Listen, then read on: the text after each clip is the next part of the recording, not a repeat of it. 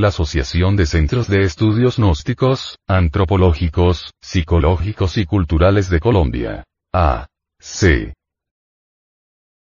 Presenta. Una producción del Departamento de Artes Gráficas y Audiovisuales.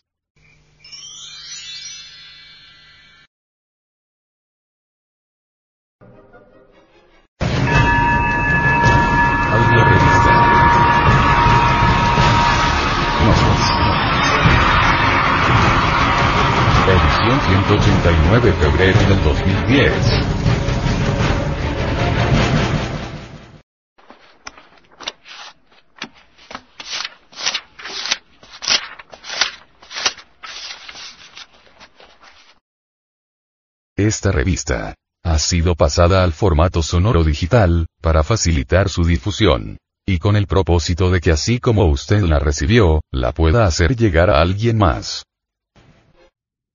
Publicación mensual de la Asociación de Centros de Estudios Gnósticos, Antropológicos, Psicológicos y Culturales. De Colombia. A. C. Tema central de esta edición. Postrimería de esta humanidad.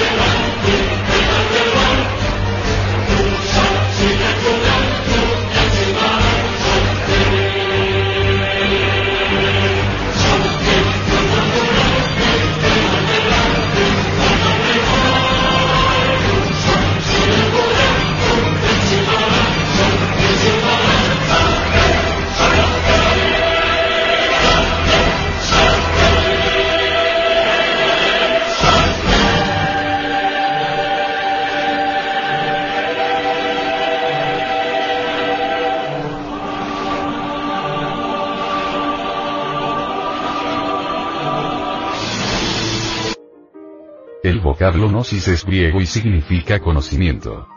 En las palabras diagnosis, diagnóstico, encontramos la gnosis en la etimología. Imagen de la portada. Monolito de Coatlicue. Museo Nacional de Antropología e Historia de la Ciudad de México. La gnosis ha sido objeto de la mala interpretación de los nicios y de la tergiversación interesada de los pillos. Kipling, If. Distribución gratuita. Mística y cultura. Hombre, conócete a ti mismo y conocerás el universo y a Dios. Gnosis es un funcionalismo muy natural de la conciencia superlativa del ser, una filosofía perennis universalis. A través de la gnosis encontramos la senda de la revolución de la conciencia, que tiene tres factores.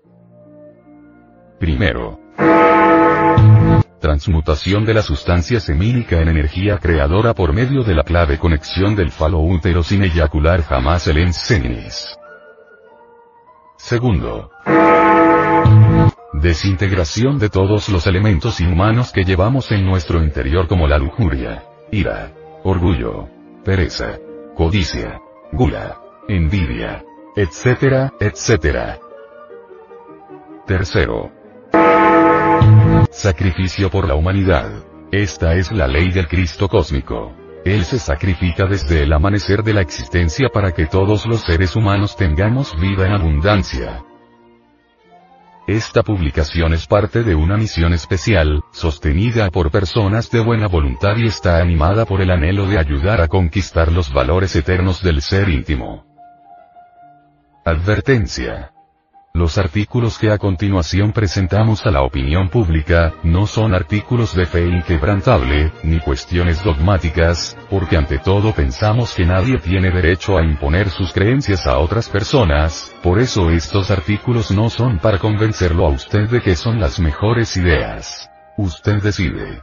Si encuentra uno o varios puntos que le parecen convenientes, puede realizar sus propios experimentos, si no le encuentra utilidad, puede descartarlos.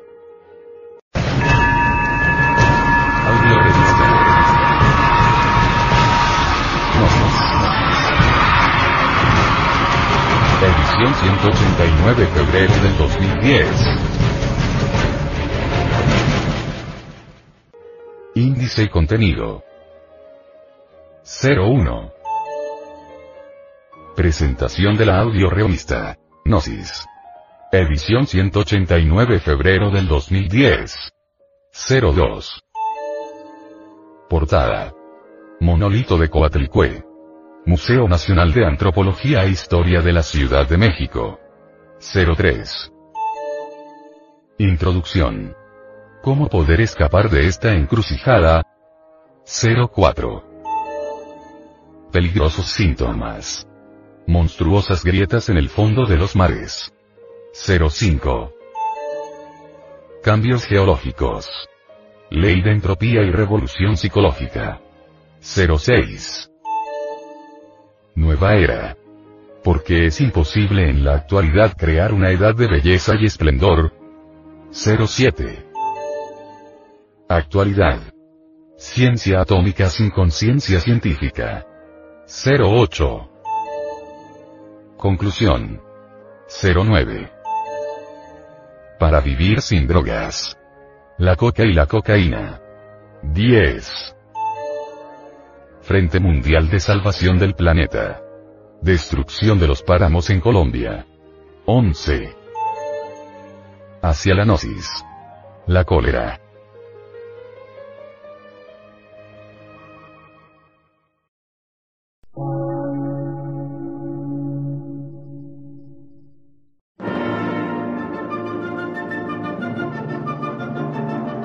Emisora, gnóstica, transmundial.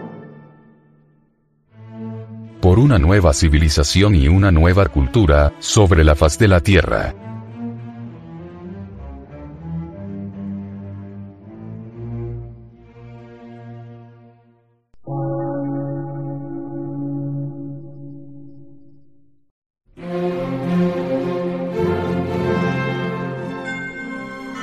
Medio de radiodifusión. Científico, artístico, místico y filosófico.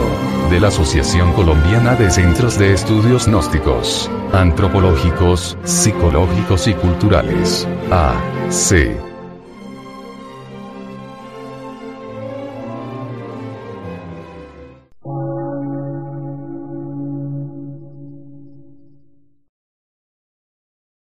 Lectura en movimiento. Difusión sin fronteras.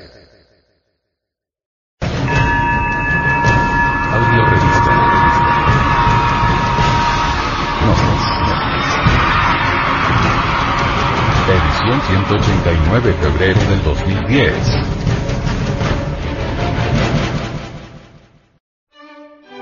Portada. Monolito de Coatlicue. Visto de frente. Museo Nacional de Antropología e Historia de la Ciudad de México. En el Museo de Antropología e Historia de la Ciudad de México existe un monolito de impresionante tetrasignificado.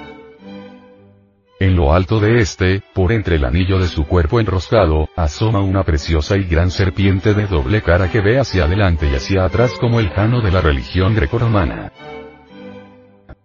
De la preciosa serpiente que remata el conjunto del monolito emana un sentimiento de maternidad y su cabeza de doble cara es el emblema de la pareja divina.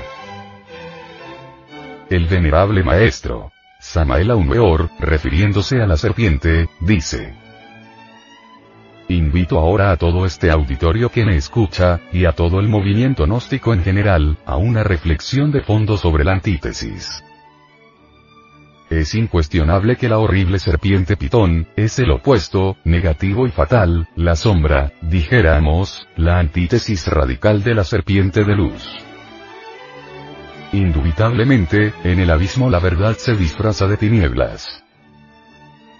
Si en las dimensiones superiores de la naturaleza y del cosmos, somos devorados por la serpiente de bronce que sanaba a los israelitas en el desierto, obviamente, en el octavo círculo dantesco, los condenados son devorados por la horrible serpiente tentadora del Edén. Entonces se convierten en víboras venenosas, espantosamente malignas. Quiero que comprendáis íntegramente que la serpiente siempre ha de devorarnos ya en el aspecto luminoso o en el octavo círculo infernal tenebroso. Resulta patética la cena fatal de la horrible serpiente tentadora del Edén, devorando a los perdidos con el propósito de destruirlos, desintegrarlos, reducirlos a polvareda cósmica, para liberar la esencia, para restaurar la prístina pureza original de la misma. Solo así, logra el alma emanciparse del doloroso Tartarus. Es interesantísimo saber que la culebra siempre destruye al ego, ya por la vía luminosa, basado en trabajos conscientes y padecimientos voluntarios, o ya por la vía tenebrosa, en el octavo círculo de las fatalidades. Es maravilloso saber que el ego siempre debe ser disuelto cueste lo que cueste, con nuestra voluntad o contra nuestra voluntad, y que la serpiente inevitablemente debe tragarnos, o victoriosos o fracasados. Esa sierpe tentadora del Edén, esa horrible pitón, es el aspecto negativo de la Madre Divina. Cumplida su labor en el Averno, vuelve a su polarización positiva en la luminosa región.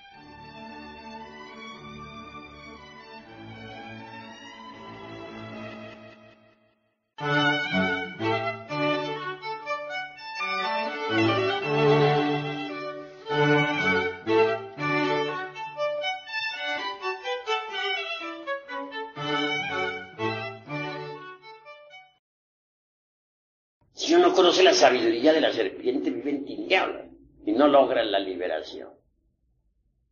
Ejemplo, sostienen falsamente las escuelas de tipo pseudoesotérico y pseudoocultista, en todas sus jergas inútiles.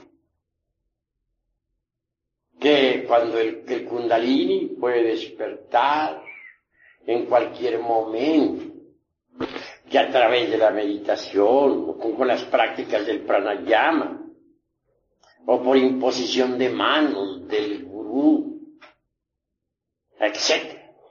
Pues cosa falsa, pero falsísima. Que Kundalini no despierta de esa manera. ¿Quiénes hablan así? Los que no han estudiado los tantras tibetanos. Los que no han investigado jamás los tesoros bueno saber que en los códices que nos han quedado, aquellos que lograron salvarse pues, de la, del vandalismo, ese, cachupines, entre líneas está escondida la sabiduría de la serpiente. Tengas en cuenta que la gran Tenochtitlan fue serpentina. Pues nosotros los mexicanos tenemos una tradición serpentina. Esa es la cruda realidad de los hechos. Hay quienes dicen que en la India hay tesoros extraordinarios, no lo negamos, pero en la India secreta. Sin embargo, aquí en México se habla más claro. En Yucatán, por ejemplo, encontré en un templo una gran serpiente de piedra, la actitud de tragarse a un hombre que lo tenía pues entre sus fauces. Si leen ustedes cuidadosamente el chalambalán de Chumayel, podrán evidenciar por sí mismos la, cruda realidad que necesitamos ser tragados por la serpiente. Así pues, no bastaría despertar el kundalini. Hay necesidad de ser tragados por la serpiente. Si es que queremos gozar de los poderes de la serpiente. Y no es con simple imposición de manos o con pranayama como va a despertar la culebra. No, señores. Despierta con los principios tántricos de los, del Tíbet, con las enseñanzas secretas de Anahuac, con el esoterismo crístico de la Pistizofía, con el gran secreto de los misterios de Leusis, con el artificio de los alquimistas medievales. La clave es muy sencilla, colección del Lingam Johnny, sin eyaculación jamás, de lens sem, durante toda la vida. Es obvio que si no se llega jamás al orgasmo ese fisiológico, señalado por la medicina, al espasmo, y así se dice en el varón. En otro sentido, si se evita derramar el vaso de Hermes Trismegisto, ese esperma sagrado, esas secreciones sexuales, se transmutan en energía. Y esa energía es el mercurio de los sabios. Los patios empedrados de los antiguos habitantes de la gran Tenochtitlan, hombres y mujeres permanecían durante meses enteros amándose y trabajando en la forja de los cíclopes para despertar la serpiente ígnea de nuestros mágicos poderes. Pero repito, no bastaría levantar la serpiente ígnea por el canal medular espinal, como piensan muchos yoguines. Quien quiera gozar de los poderes de la culebra, de la serpiente, tendrá que ser tragado por la serpiente. Pero la serpiente no come inmundicia, no traga nada inmundo. Cuando la serpiente se traga a un hombre, es porque éste ya ha eliminado hasta la última partícula del ego.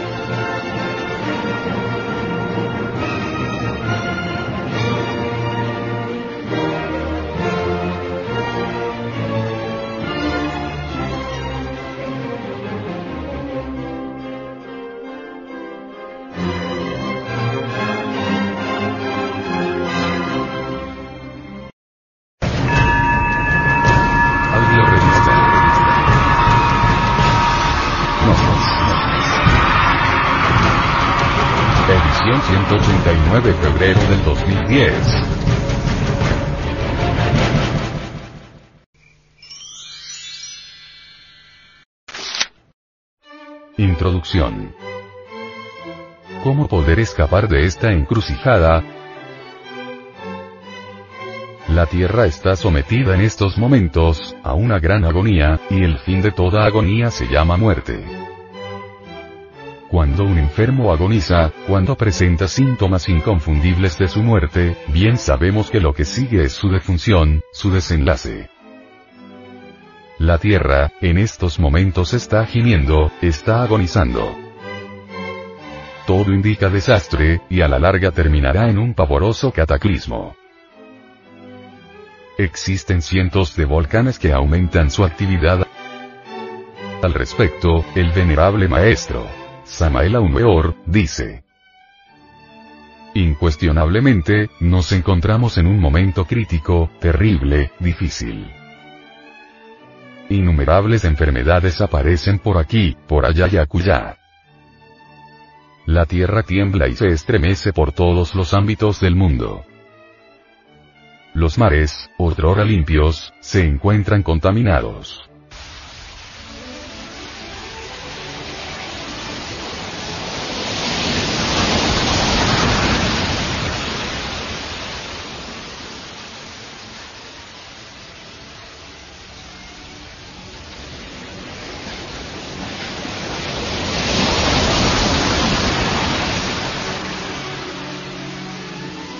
Las especies marinas están desapareciendo, los océanos se han convertido en verdaderos basureros. Los desperdicios atómicos, ciertamente, no tienen lugar seguro, donde puedan ser inofensivos, y claro está que tarde o temprano, cualquier depósito atómico fallará y vendrá una horrible catástrofe. La tierra, tan necesaria para los cultivos, se está volviendo estéril, y millones de seres que la pueblan, experimentarán una gran desolación en un futuro próximo. Muchas serán las personas que perecerán por falta de alimentos. Guerras y rumores de guerras por todas partes, enfermedades nunca antes vistas, etcétera, etcétera, etcétera. La atmósfera se encuentra contaminada, y cuando uno sale de viaje a los campos y mira, ve que el azul del cielo ya no brilla, le falta ese color nítido, perfecto, de otros tiempos. Ahora luce con un color ligeramente plomizo, verdoso, lo que indica que la atmósfera terrestre ha sido alterada. No se necesita ser muy sabio para entender que la camada superior de la atmósfera es el filtro que descompone los rayos solares en luz calor, color y sonido. Desafortunadamente, ese filtro se ha descompuesto debido a las explosiones atómicas. Antes de poco, ese filtro no podrá descomponer las vibraciones solares en luz, calor, color y sonido, y entonces el sol se verá negro como silicio y la luna roja como sangre. Por otra parte, la involución ha llegado al máximo, ya no hay padres para los hijos, ni hijos para los padres. Es espantoso lo que sucede entre padres e hijos en todos los rincones de la Tierra. Se ha perdido la vergüenza orgánica. El intelecto se ha degenerado. Por doquiera solo se oye el llanto y el crujir de dientes, como dice la Sagrada Escritura.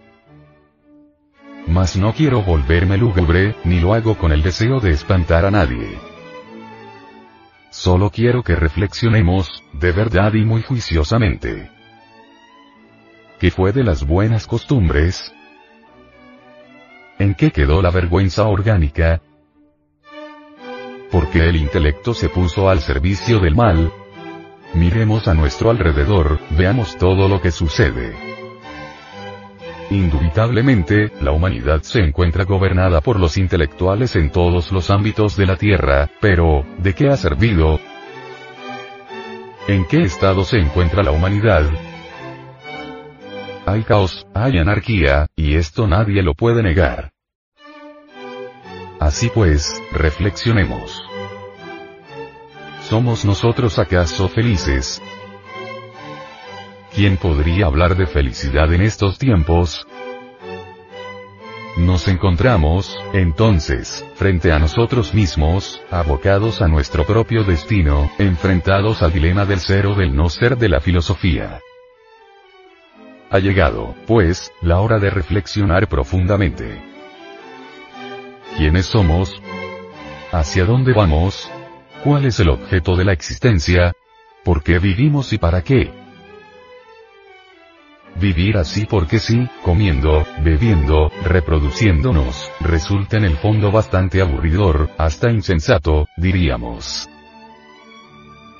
En realidad, como podemos observar, la gente nunca acepta la cruda realidad de los hechos, hasta que los tiene encima.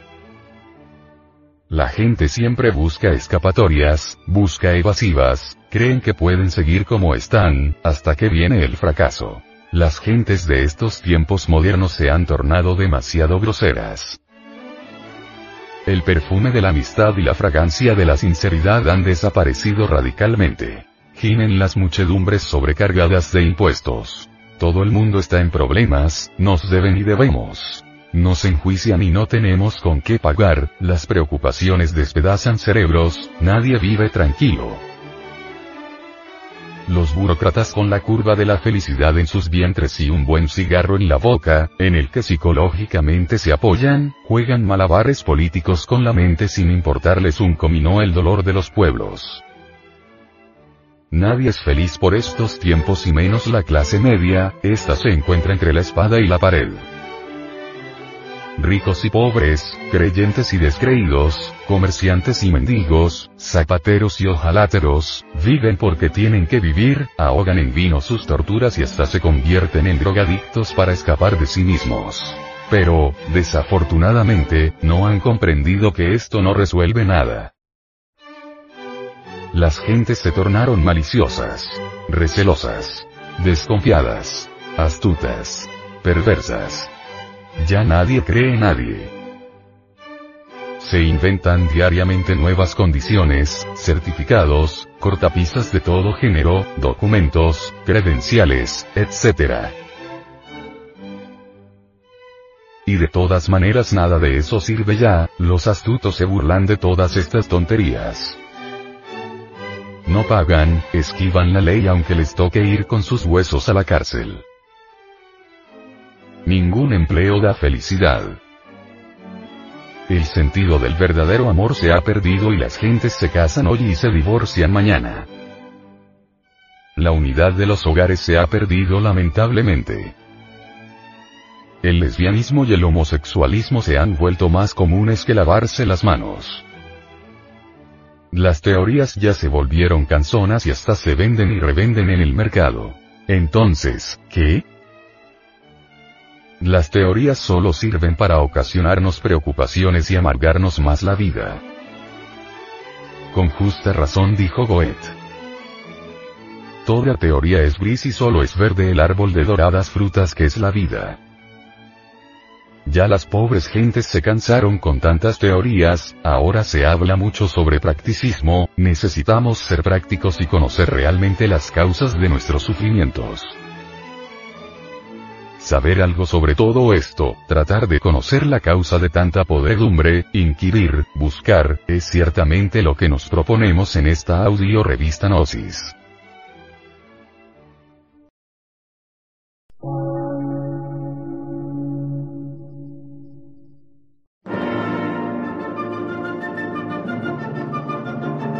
Emisora, gnóstica, transmundial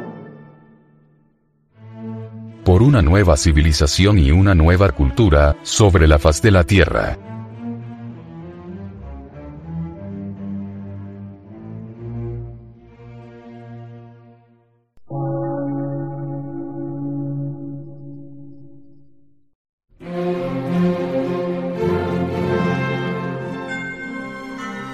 De radiodifusión científico, artístico, místico y filosófico, de la Asociación Colombiana de Centros de Estudios Gnósticos, Antropológicos, Psicológicos y Culturales. A. C.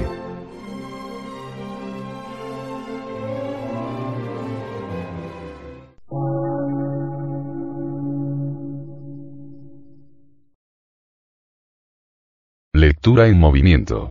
Difusión sin fronteras.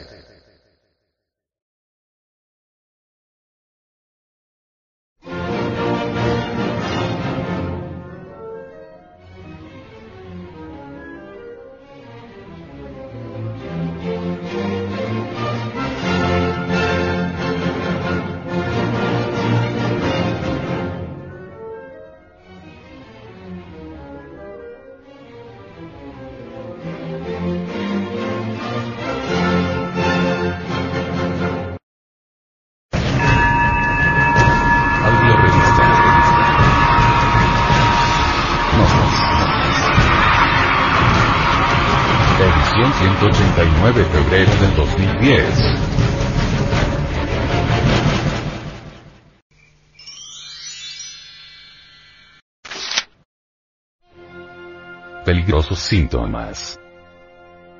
Monstruosas grietas en el fondo de los mares.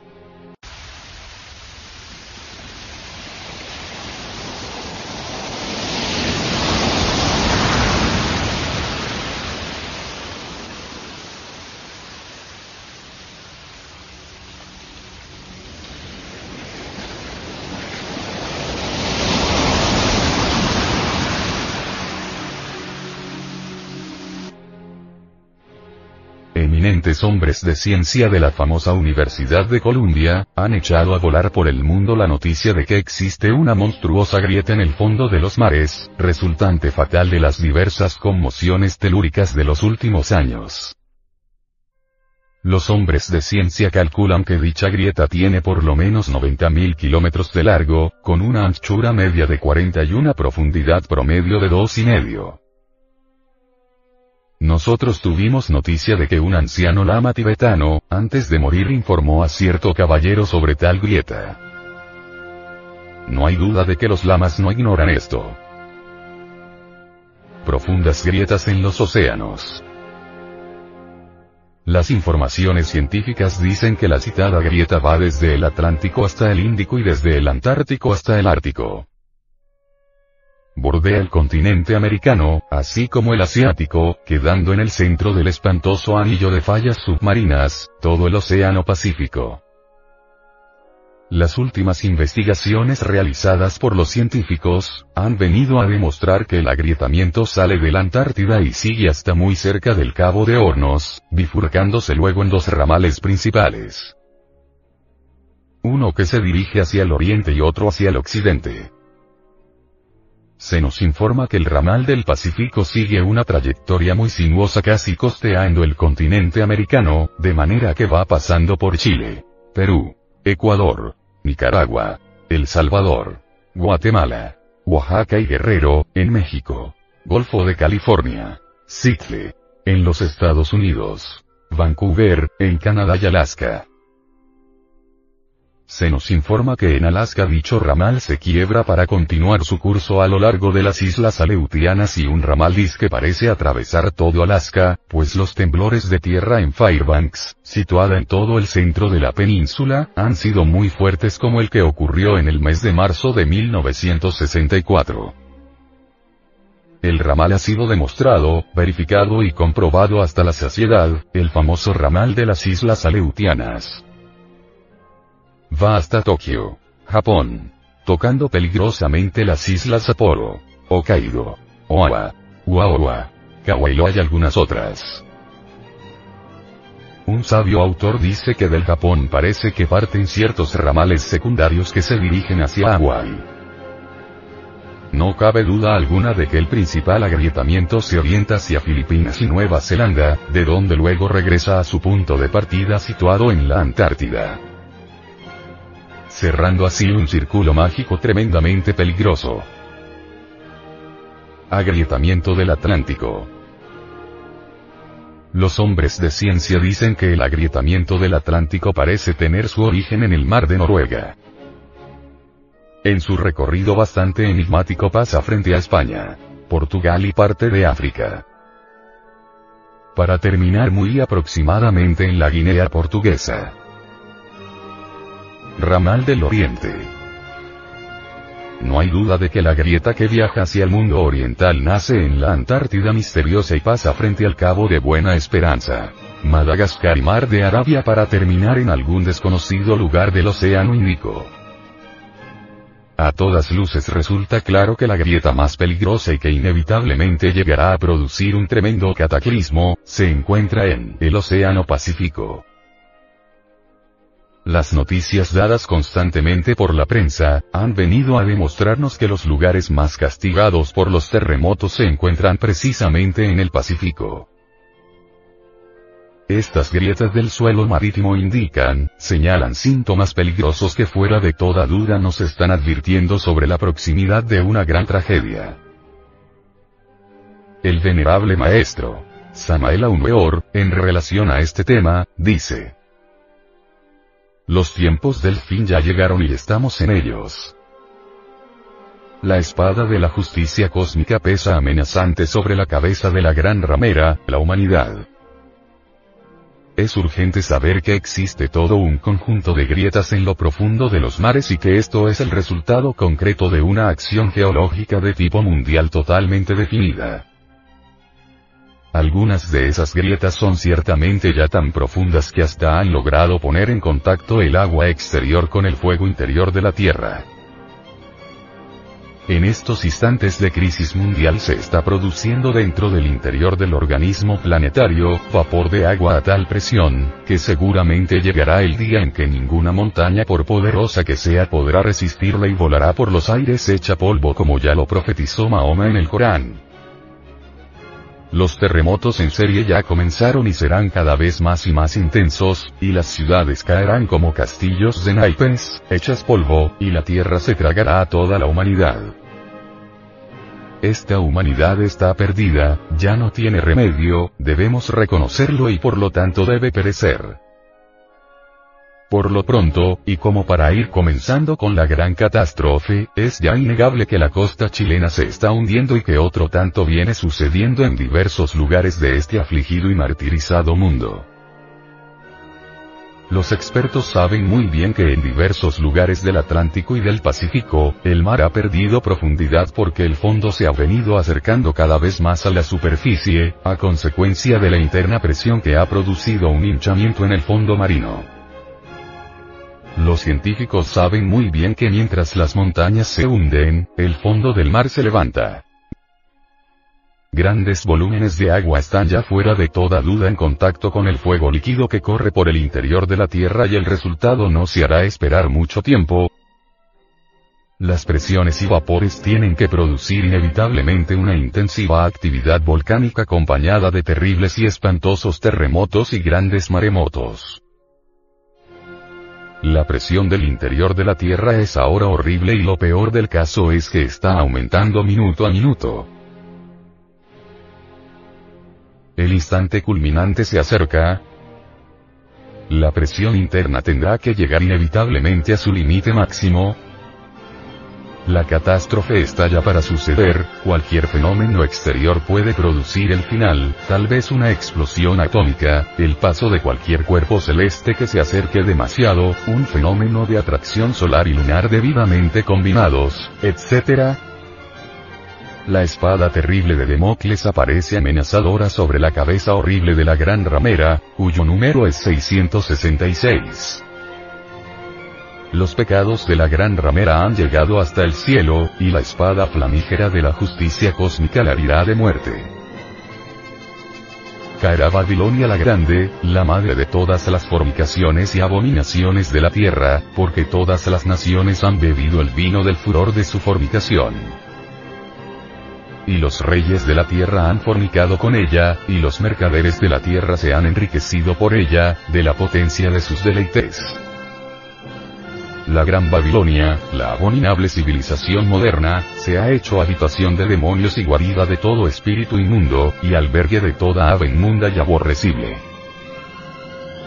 Se estremece el mundo con sus terremotos, los peligrosos síntomas de la gran tragedia anuncian una catástrofe.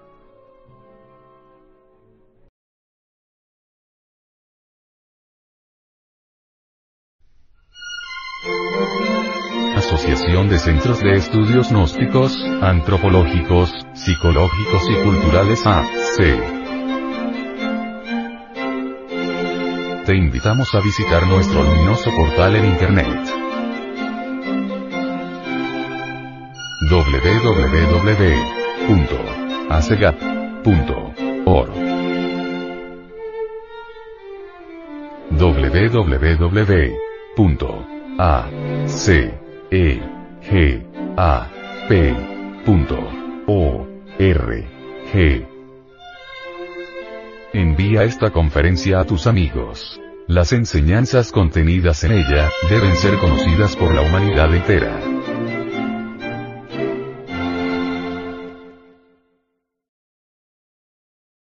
Lectura en movimiento. Difusión sin fronteras.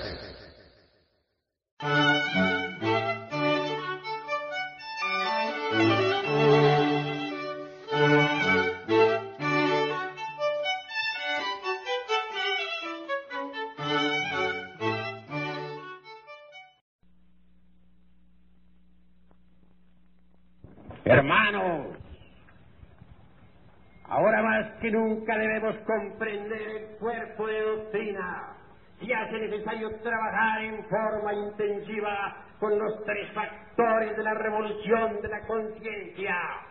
Es necesario desintegrar el ego animal que nos divide a todos, que nos convierte en enemigos todos de todos. Es necesario regresar a la inocencia perdida desde los antiguos tiempos. Es urgente, inaplazable, crear los cuerpos existenciales superiores del ser para convertirnos en hombres auténticos, en hombres reales, en hombres verdaderos. Es necesario, hermanos, subir al ara del supremo sacrificio por la humanidad, estar dispuestos en verdad a dar hasta la última gota de sangre por nuestros semejantes. Aquí trabajando con los tres factores de la revolución de la conciencia, podremos convertirnos en verdaderos soldados del ejército de salvación mundial. Nuestro movimiento gnóstico está creciendo cada día más. Se extiende desde el norte hasta el sur de la América Latina y desde el este hasta el oeste. Arde ya con poder en los Estados Unidos y comienza a flamear victorioso en el Canadá. Pronto estaremos listos para el salto a Europa y penetraremos en todos los países del viejo mundo. Y por último, avanzaremos en forma arrolladora sobre el continente asiático para revolucionarlo totalmente. En realidad estamos iniciando la nueva era del Aquarius entre el augusto tronar del pensamiento. Nada ni nadie podrá detenernos en esta marcha luminosa y triunfal.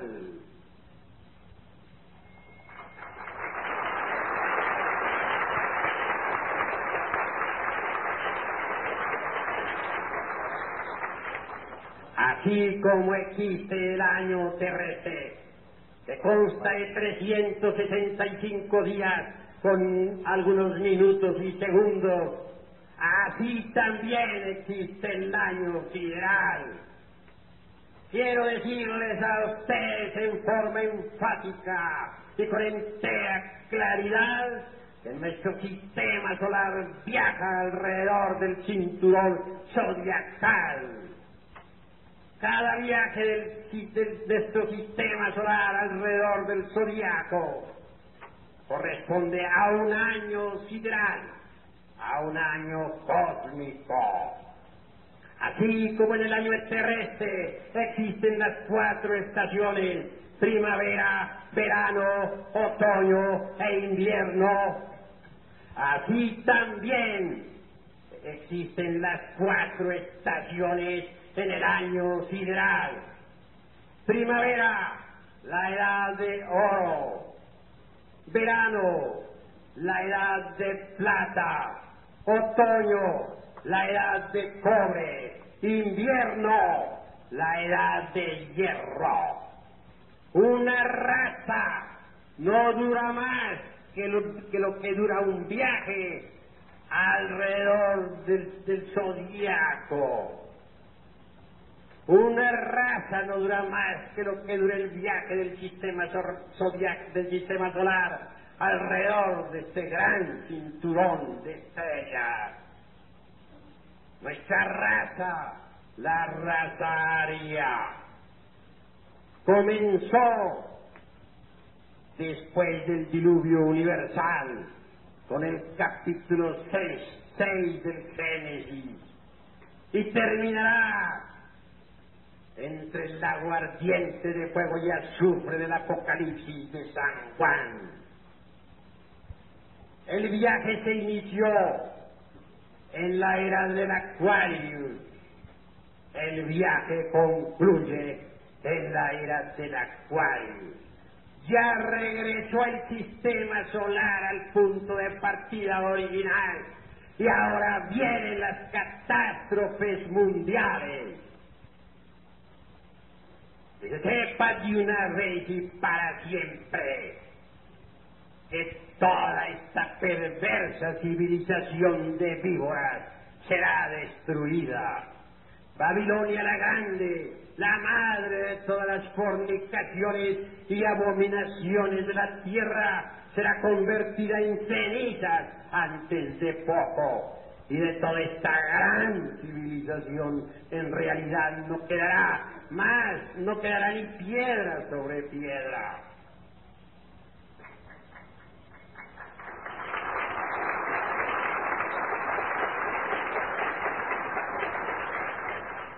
La edad de oro fue hermosa para nuestra raza. Entonces, en, las esperias floreció la sabiduría. Los hombres platicaban con los diosesarios. Y todo era armonía. Y todo era belleza. Y en el Tíbet oriental, en la meseta central del Asia, florecieron diversas culturas y antiguos reinos. Aquí, en nuestra querida tierra mexicana, hubo el esplendor de la raza de Anáhuac y de los toltecas artistas y de, muchos, y de muchas otras gentes. En la tierra sagrada de los incas floreció una cultura solar extraordinaria, maravillosa. Los druidas enaltecieron a la vieja Europa. Los, las gentes que sabían tocar la lira la hacían resonar también entre las sinfonías del universo, porque entonces la lira de Orfeo todavía no había caído sobre pavimento del templo, hecha pedazos. No existían las fronteras y todo era de todos y cada cual podía comer del árbol del vecino sin temor alguno. Esa era la época de los celtas y de los druidas, la época de Orfeo, la época en que las ritmas celestiales del universo florecían al, al borde de los mares y junto a los arroyos cantarines. Vino después la edad de plata, que floreció en el sur de la Asia milenaria y, también en las tierras de Europa y en la antigua Itaca y en las Esperias y en donde quiera que existía la raza humana. Ligeramente palideció el esplendor de la edad de oro, mas la luz todavía corría por el venas de este universo, llenando de armonía a todas las criaturas.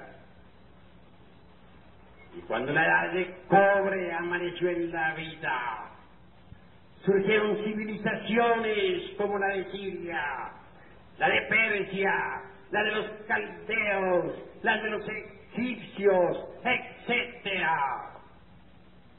Desafortunadamente fue entonces cuando comenzaron las fronteras y las guerras y los odios. Cambises tremendo se lanzaba sobre Egipto y Giro, rey de Persia, amenazaba con rayos y trenos a la vieja Europa.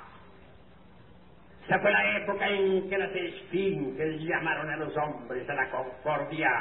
Esa fue la época grandiosa en que los sacerdotes de Egipto anunciaran con dolor lo que había de acaecer en la edad de hierro.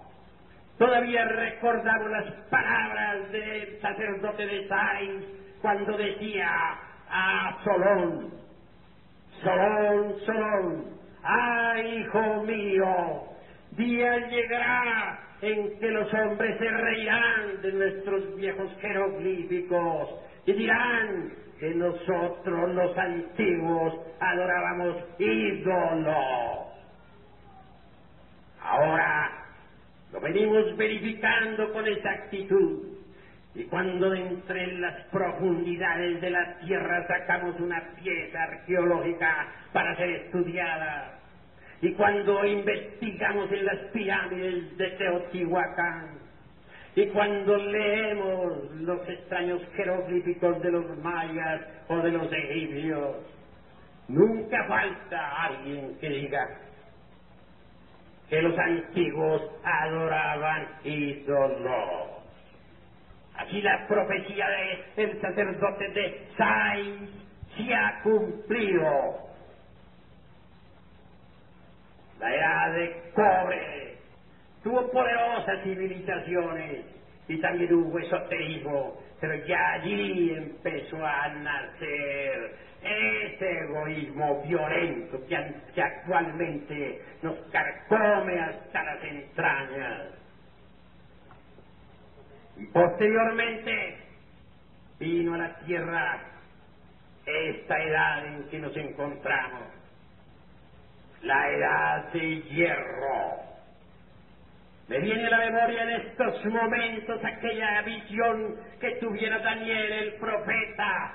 Él veía un océano furioso y las olas combatiéndose de unas a otras, cuatro vientos que hacían estremecer el oleaje y vio también surgir del fondo de los mares cuatro bestias. La primera, dijo, era semejante a un león, pero le fue dado corazón de hombre y tenía alas. He ahí la primera edad, la edad de oro, la edad de la primavera. Y la segunda bestia era como el oso, invadía y hollaba toda la tierra. La edad de plata, y la tercera bestia era como un esfinge, la edad de cobre. Y la cuarta bestia, dice Daniel, era distinta a todas las otras bestias del mundo. Era de hierro y sus dientes eran de y destruía todo lo que encontraba a su paso y tenía poder para destruir la naturaleza y también para hacer caer hasta los santos del Altísimo la edad de hierro. Estamos en esa tremenda edad. Estamos en la época de la grande generación. Estamos en la época horrible del, del Kali, del Kali Yuga. Amigos, ha llegado el momento de comprender que siempre termina el año sideral con una gran catástrofe Bella fue la Atlántida en su época, bella su edad de oro, bella su edad de plata, bella su edad de cobre, pero cuán horrorosa fue la edad del hierro. Entonces vino una revolución de los ejes de la tierra, los mares cambiaron de lecho y millones de seres humanos fueron a parar en el fondo de los océanos, en los océanos, en los. Me viene a la memoria todavía aquel acontecimiento extraordinario en que millones de personas se reunieron en un gigantesco templo atlante. Clamaron llamando a Ramú, gran sacerdote. La tierra se estremecía terriblemente, el fuego estaba en desasosiego, los, los mares furiosos con sus olas tremebundas azotaban la playa, todo espantoso. De pronto aparece Ramú.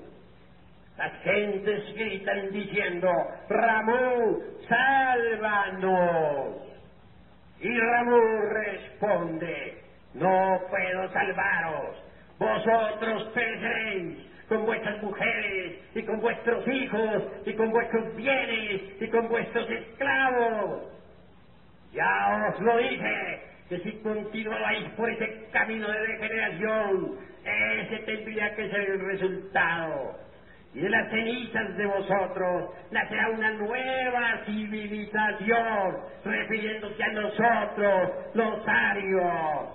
Y si ellos, refiriéndose a nosotros, continúen con vuestras malas costumbres, hagan lo que vosotros estáis haciendo, vivan como, vosotros estáis viviendo y se degeneren también como vosotros, perecerán en la misma forma. Así está dicho, y ahora se cumplirá esto, cueste lo que cueste. Así que vosotros, todos que estáis reunidos, os estáis preparando para un éxodo.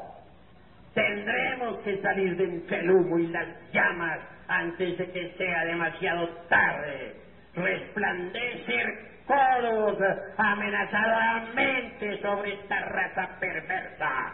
Y estén, seguros que de estas grandes ciudades como Nueva York, Londres, París, Moscú, no quedará ni siquiera piedra sobre piedra.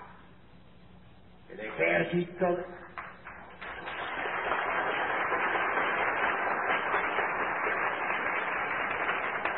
El ejército de salvación mundial se está formando precisamente para eso, para tener un núcleo de servir de raíz a la futura sexta gran raza. Pueden estar ustedes completamente seguros que durante muchos siglos el fuego y el agua se combatirán mutuamente los hombres y mujeres de buena voluntad que han de ser llevados hacia, hacia lugar seguro vivirán durante muchos siglos la niebla. Todo el mundo tierra estará, por, estará por aquellos días envuelto en fuego y vapor de agua. Y cuando aparezca un doble arco iris en las nubes, señal de una nueva alianza de Dios con los hombres, pasará ese pueblo a vivir en cielos nuevos y tierras nuevas. Y entonces se cumplirá lo que dijo Pedro, que habrán cielos nuevos y tierras nuevas, donde vivirá una edad, una humanidad nueva también. Más en esa en esa nueva tierra del mañana, en esa era de oro cantada por Virgilio, el poeta de Mantua, no tendrá cuerpo físico ningún sujeto que tenga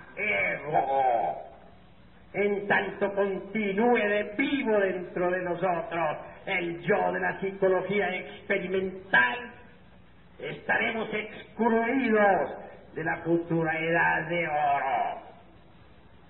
Ya llegó la edad de oro, dice Virgilio, el poeta de Mantua, y una nueva progenie manda. En la futura edad de oro no habrá fronteras, ni aduanas, ni ejércitos. En la futura edad de oro tampoco se necesitará el vil dinero en la futura edad de oro solo resonará la lira de la poesía. Entonces los sacerdotes ministrarán a las gentes con armonía y belleza. Se rendirá culto al sol de la medianoche. Se adorará todo lo que es, a todo lo que ha sido y a todo lo que será.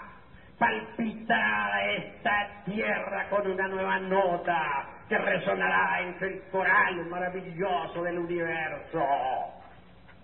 En la edad de oro solamente vibrará el amor y la sabiduría y el poder que emana del ser. En la edad de oro no existirá ni lo mío ni lo tuyo, y todo será de todos, y cada cual podrá comer del árbol del vecino sin temor alguno. Nada quedará de esta época, nada quedará de esta carcomida civilización perversa. Cuando los hombres de la edad de oro quieran saber algo sobre esta raza tenebrosa, habrán de investigarlo en las memorias de la naturaleza, entre los archivos acásicos del universo. Ahora comprenderán ustedes por qué motivo estamos formando el ejército de salvación mundial. Ahora entenderán ustedes cuál es la causa causal por la cual nosotros estamos trabajando en la formación del movimiento gnóstico internacional. de este movimiento ya de polo a polo y de océano a océano y pronto arderá en las entrañas de Londres y de París y pronto también habrá de provocar tremendas revoluciones en toda el Asia. Nadie puede tener esta avalancha extraordinaria del gnosticismo universal. Cuando nosotros investigamos cuidadosamente la piedra del sol, nos quedamos verdaderamente asombrados. Se dice que los hijos del primer sol, es decir, la raza protoplasmática, fueron devorados por los tigres, alusión a los tigres de la sabiduría. Se dice que los hijos del segundo sol, es decir, los hiperbóreos, citados por Perico Nietzsche, se convirtieron en monos, es decir, degenerados, y fueron arrasados por fuertes huracanes. Se dice que los hijos del tercer sol, es decir, los lemures, perecieron por sol de lluvia de fuego y grandes terremotos. Se dice que los hijos del cuarto sol, o sea, los atlantes, continente ubicado entonces en el océano que lleva su nombre, perecieron bajo las aguas. Se dice que los hijos del quinto sol, los arios, la humanidad que puebla actualmente la paz de la tierra, perecerá por el fuego y los terremotos.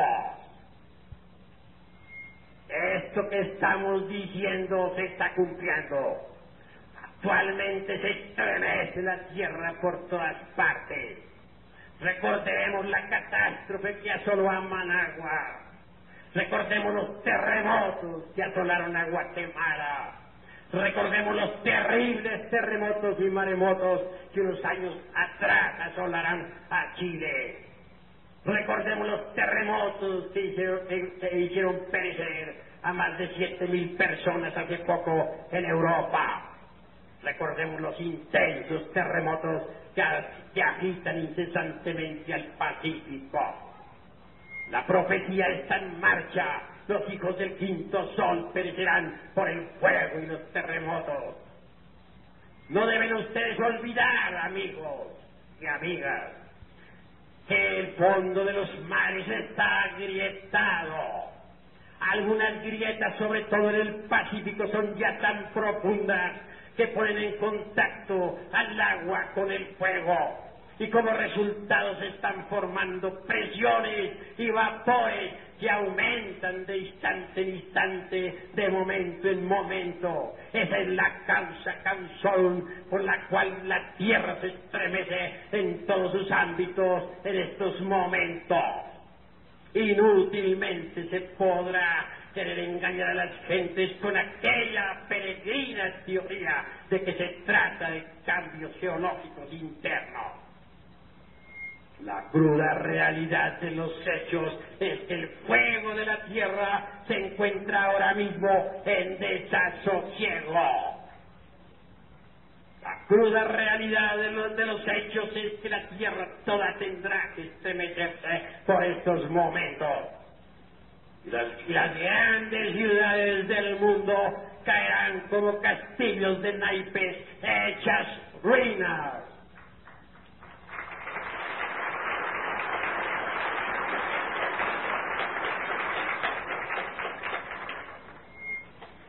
Así que estamos viviendo una época muy especial. Como quiera que las presiones y vapores aumentan de segundo en segundo, de instante en instante, bastará cualquier rayo planetario para que se produzca, produzca una gigantesca explosión de la capa superior de la corteza terrestre. Ciertamente y en nombre de la verdad afirmo en forma enfática en estos momentos de crisis mundial y de bancarrota de todos los principios que estamos sentados todos sobre un barril de pólvora. Antes de poco verán ustedes cosas dantescas, espeluznantes.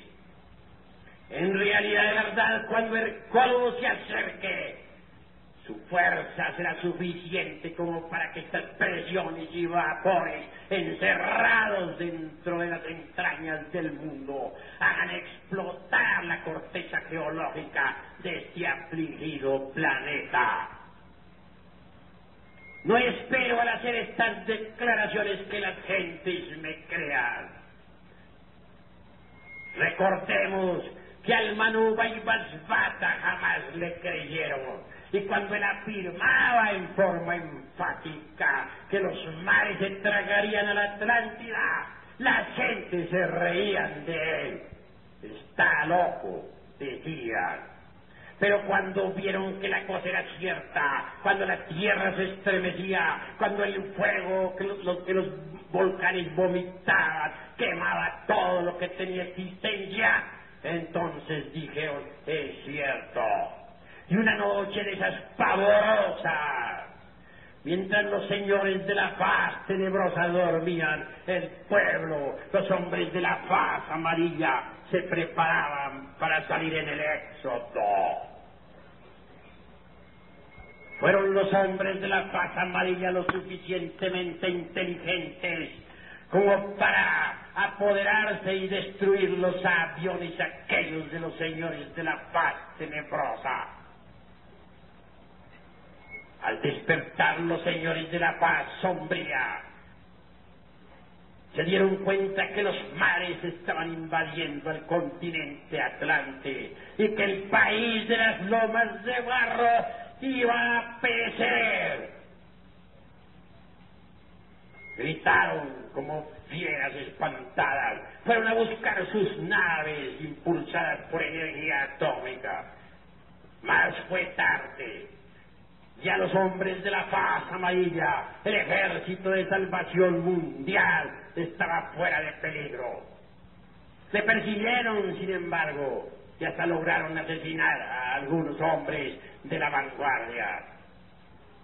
Mas el ejército fiel al Manu Bata logró pasar a tierra firme por donde quiera que pudo y emigrando en caravanas incesantes, llegó aquella raza, llegaron aquellos hijos del sol a la meseta central de los Himalayas.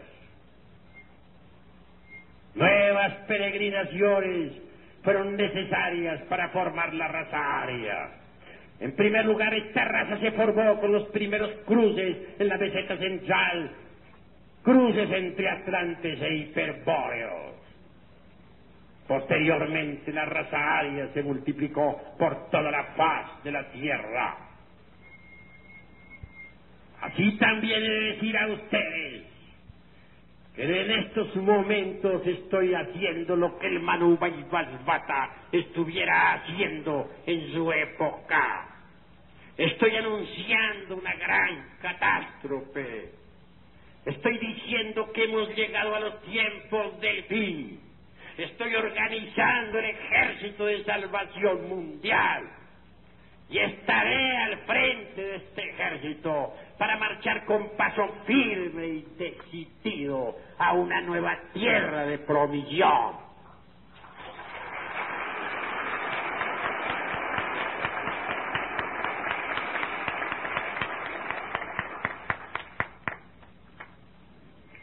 Así es la apertura de este concilio. Solo me anima el deseo de hacer el bien.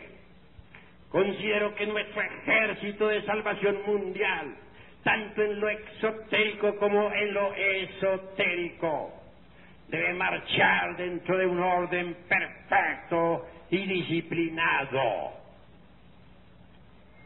en este concilio se estudiará todo lo relacionado con la liturgia gnóstica, la ciencia de los mantras, los exorcismos esotéricos místicos, los rituales trascendentales del ser, etc.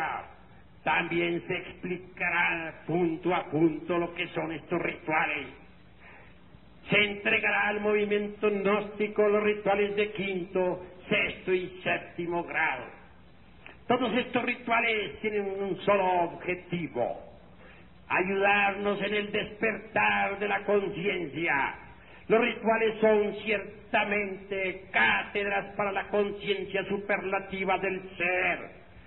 Los rituales, la liturgia es el camino del Cristo íntimo. A Dios se le encuentra en la liturgia, en el camino litúrgico y por la liturgia. Nuestros pasos trascendentales son litúrgicos hasta el trabajo en la forja de los ciclos, pues, en la fragua encendida de Vulcano, es litúrgico en un ciento por ciento.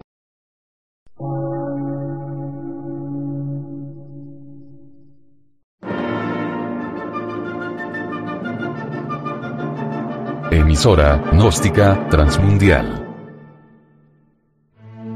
Por una nueva civilización y una nueva cultura, sobre la faz de la Tierra.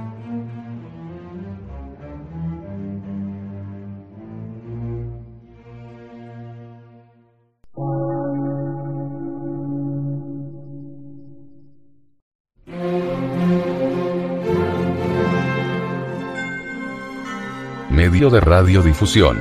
Científico, artístico, místico y filosófico. De la Asociación Colombiana de Centros de Estudios Gnósticos, Antropológicos, Psicológicos y Culturales. A. C.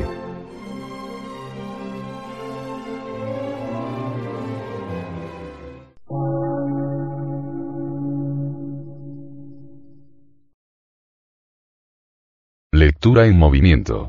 Difusión sin fronteras.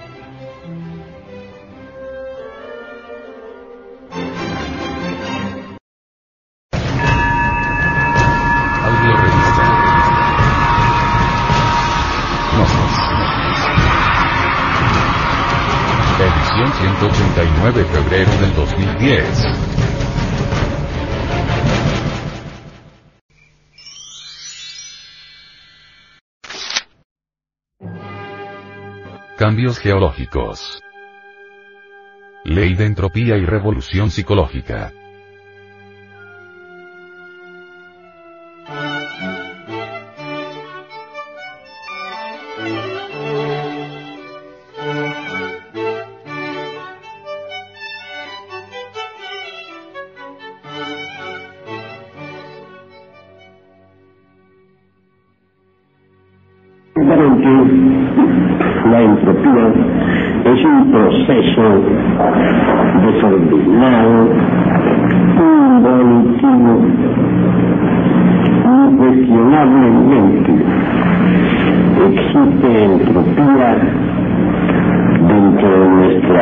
Nuestra idiosincrasia psicológica cuando no trabajamos sobre sí mismos, cuando no buscamos una transformación radical, cuando nos podemos ser así como somos. Por estos tiempos, todo marcha en forma descendente, desordenadamente, involutivamente. La entropía tiende a igualar todo. Así vemos que después de un largo proceso involutivo llega la muerte. No es pues extraño que todo quede igualado. Si colocamos una marmita llena de agua caliente junto a otra llena de agua fría, obviamente se producirá cierto desorden involutivo, decadente, en las dos marmitas. Así, después de todo, quedan completamente igualadas. En forma análoga diremos si nosotros no trabajamos sobre sí mismos, si no buscamos una transformación radical de toda nuestra idiosincrasia psicológica, a la larga, los habitantes de este planeta Tierra quedaremos todos igualados. Seremos la muerte misma. Y eso sería lamentable. Indudablemente, el planeta Tierra se está preparando para cambios geológicos formidables, la naturaleza está actualmente pasando por procesos difíciles, está en una gran agonía. El fuego del interior de la Tierra se halla en desasosiego, pero nosotros sobre la superficie de este mundo nos creemos muy seguros. Levantamos poderosos edificios como si nunca se fueran al suelo, creamos poderosas naves como si éstas nos permitieran a nosotros huir a otros planetas en un instante dado. Nos sentimos amos del universo pero cualquier dolor de estómago es suficiente como para ir a la cama. Somos débiles pero nos creemos invencibles. Parece que debemos reflexionar sobre lo que somos, sobre lo que está sucediendo, sobre lo que va a suceder. En el pasado siglo XX, hubo dos guerras espantosas, la de 1914 a 1918 y la de 1939 a 1945. En el presente existen cientos de conflictos que señalan, indican que habrá una tercera conflagración mundial y será atómica, esto anuncia que existirá un gran holocausto nuclear, y como es obvio, poderosas ciudades quedarán reducidas a cenizas y millones de personas perecerán. El gran holocausto nuclear.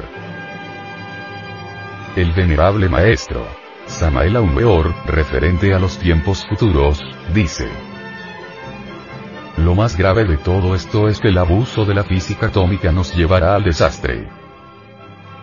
Un día llegará en que vendrá la descomposición del átomo en cadena, entonces los científicos no podrán controlar la energía atómica. No hay duda de que la contaminación radioactiva será espantosa, las nubes cargadas de radioactividad, por ejemplo, al descargarse sobre los cultivos, también los contaminarán. Así, pues, que en la Tercera Guerra Mundial ya no habrá que comer, porque la radioactividad habrá impregnado completamente las cosechas, y los alimentos contaminados no servirán para nuestra alimentación. Al paso que vamos no debemos sentirnos muy seguros de una civilización que tambalea, ni tampoco debemos estar muy seguros de nuestras teorías, de nuestros conceptos, de nuestras ideas merece la pena que revisemos todo lo que hemos aprendido en la escuela, en el colegio, en la universidad, en los libros escritos por distintos escritores. No trato de atacar ninguna teoría, no. Únicamente estoy invitándole a usted a la reflexión y nada más, ese es el objeto de esta plática. Hay una ley que se conoce como ley de la entropía universal. Si nosotros colocamos dos marmitas llenas de agua, una conteniendo agua caliente y otra conteniendo agua fría, si las colocamos juntas, veremos un desorden involutivo, he ahí lo que es la entropía universal.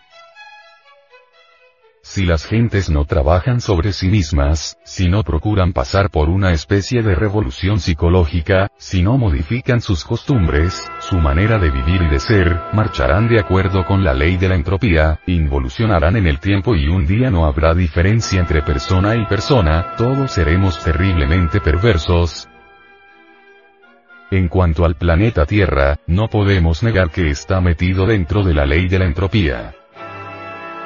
La atmósfera se encuentra completamente contaminada, los mares se han convertido en enormes basureros, muchas especies marítimas están desapareciendo, en los ríos han muerto los peces, es difícil ya encontrar un río que no esté contaminado, los y frutos de la tierra han sido adulterados con tantos y tantos injertos, es difícil ya comerse una manzana legítima, ahora tiene uno que comer peroles. Todo esto ha alterado el orden del universo, el orden de la naturaleza, hay tierras que ya no producen, actualmente, el mundo tiene más de 7 mil millones de personas, no alcanzan los alimentos para sostener a tanta gente. En próximos años serán millones las personas que morirán de hambre, y actualmente es mucha la gente que está pereciendo. Así, pues, la Tierra toda está marchando de acuerdo con la ley de entropía universal tierras que antes eran cultivables, que daban frutos en abundancia para sostener a todo el mundo, ahora son estériles. Los experimentos hechos con la energía atómica, los abonos químicos, han echado a perder la Tierra. Todo marcha en forma involutiva, la Tierra misma en este momento está agonizando y lo más grave es, que está agonizando y nosotros no nos damos cuenta de que está agonizando. Como manifestamos en un tema anterior de esta edición, obviamente, si una persona está agonizando, ya sabemos lo que le aguarda, similarmente si nuestro planeta está agonizando debemos entender lo que le aguarda. Un día quedaría igualada la Tierra en todas partes, convertida en un Sahara, o en otros términos, convertida en una luna más del espacio infinito. Los científicos gnósticos nos han dicho con gran verdad, que los ejes de la Tierra se están verticalizando, y que no está lejano el día en que los polos se convertirán en ecuador, y que el ecuador se convertirá en polo, y cuando esto sea, los mares cambiarán de lecho y se tragarán al planeta entero. No hay duda que vendrá un gran caos. Actualmente los hielos del Polo Norte se están derritiendo, esto origina enormes ciclones que arrasan con ciudades enteras y que causan estragos y acaban con ciudades, pueblos, etcétera, etcétera. Así que los iceberg, se encuentran ahora por montones cerca de la zona ecuatorial. El venerable maestro, Samael Aumeor, afirma concluyentemente. Ya no coincide el polo magnético con el polo geográfico.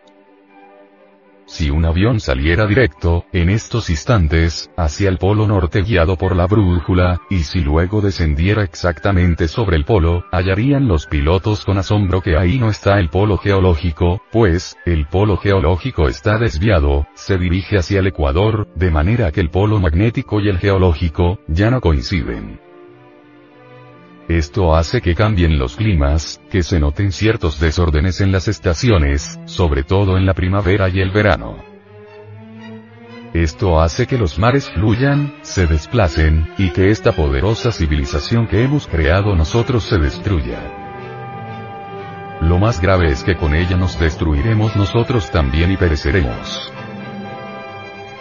Los antepasados de Anahuac, dijeron, los hijos del quinto sol, refiriéndose a nosotros, perecerán por el fuego y los terremotos. Esto está debidamente testimoniado con el aumento de terremotos y con el continuo temblor, que se está desarrollando en casi todos los países del mundo haciendo reconsideraciones sobre todos estos principios, bien vale la pena que luchemos nosotros por una transformación radical, bien vale la pena que establezcamos dentro de nosotros un nuevo orden. No nos conocemos a sí mismos, necesitamos conocernos. Dentro de nosotros hay maravillas que desconocemos. Alguien le dijo al venerable maestro, Samael Aumeor, yo sí me conozco a sí mismo, señor. Me alegra, le respondió, que usted se conozca a sí mismo. Pero, contésteme usted la siguiente pregunta. ¿Cuántos átomos tiene un solo pelo de su bigote? Al hacerle esta pregunta guardó silencio y por último exclamó. Eso sí no lo sé. Entonces le dijo, si usted no conoce siquiera cuántos átomos hay en un pelo de su bigote, ¿cómo es que se atreve usted a decir con gran énfasis que se conoce a sí mismo en forma íntegra, unitotal? El hombre quedó confundido.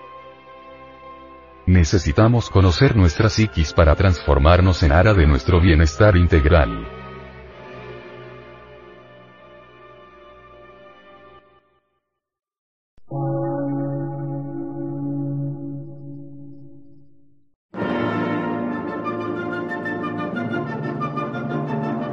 Emisora, gnóstica, transmundial.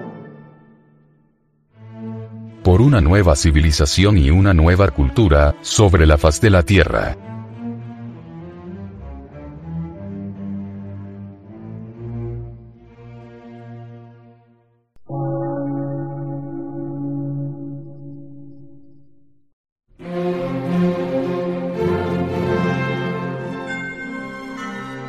De radiodifusión científico, artístico, místico y filosófico.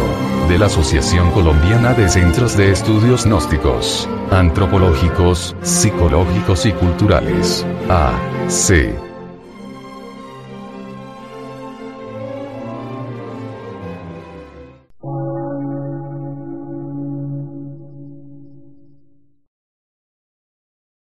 Lectura en movimiento. Difusión sin fronteras.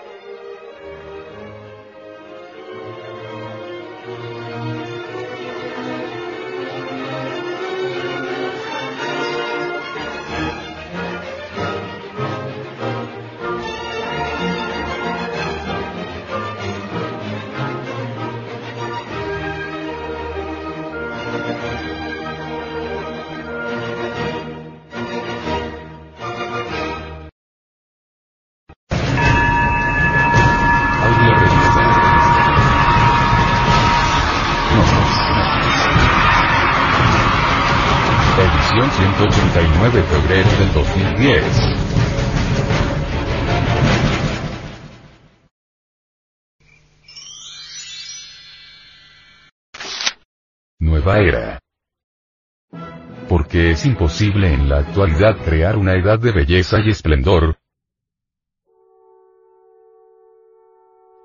¿Ha oído usted, amable oyente, hablar sobre la era de Acuario? En nombre de la verdad debemos decirle que la nueva era de Acuario, empezó exactamente el 4 de febrero del año 1962, entre las 2 y 3 de la tarde. Pruebas. En el citado día y hora, hubo un embotellamiento del tránsito celeste en la constelación de Acuario.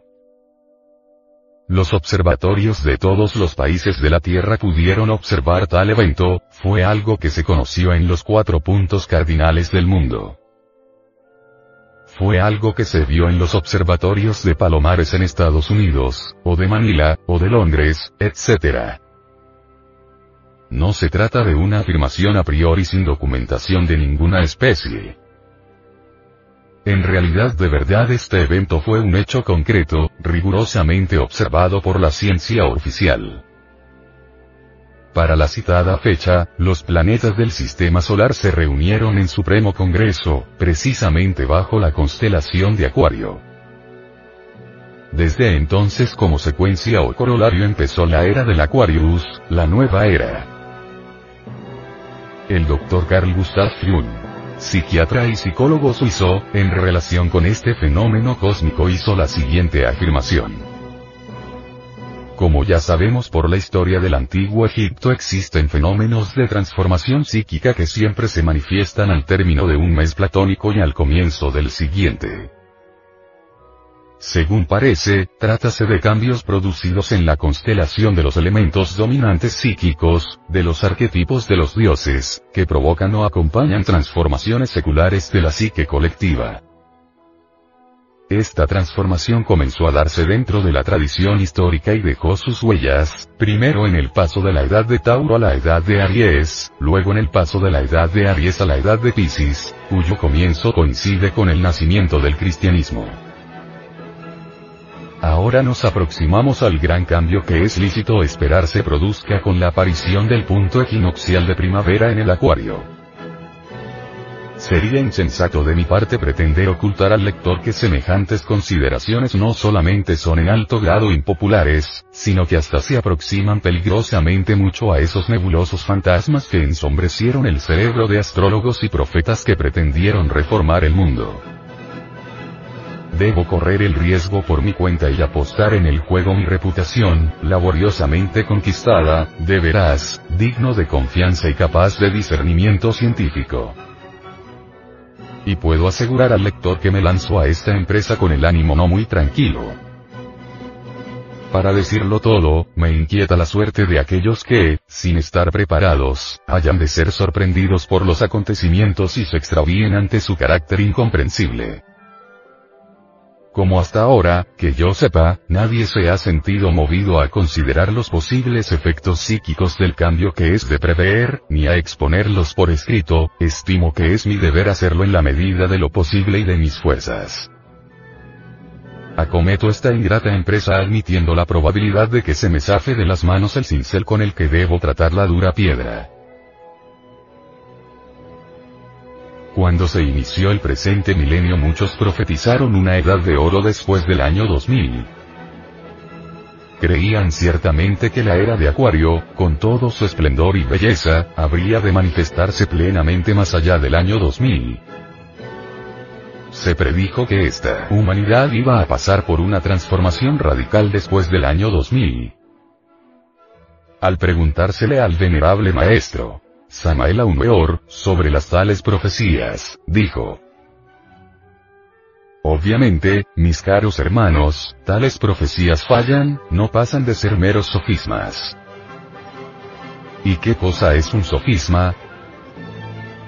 Un paredón sin cimientos, basta un leve empujón para convertirlo en menudo sedimento.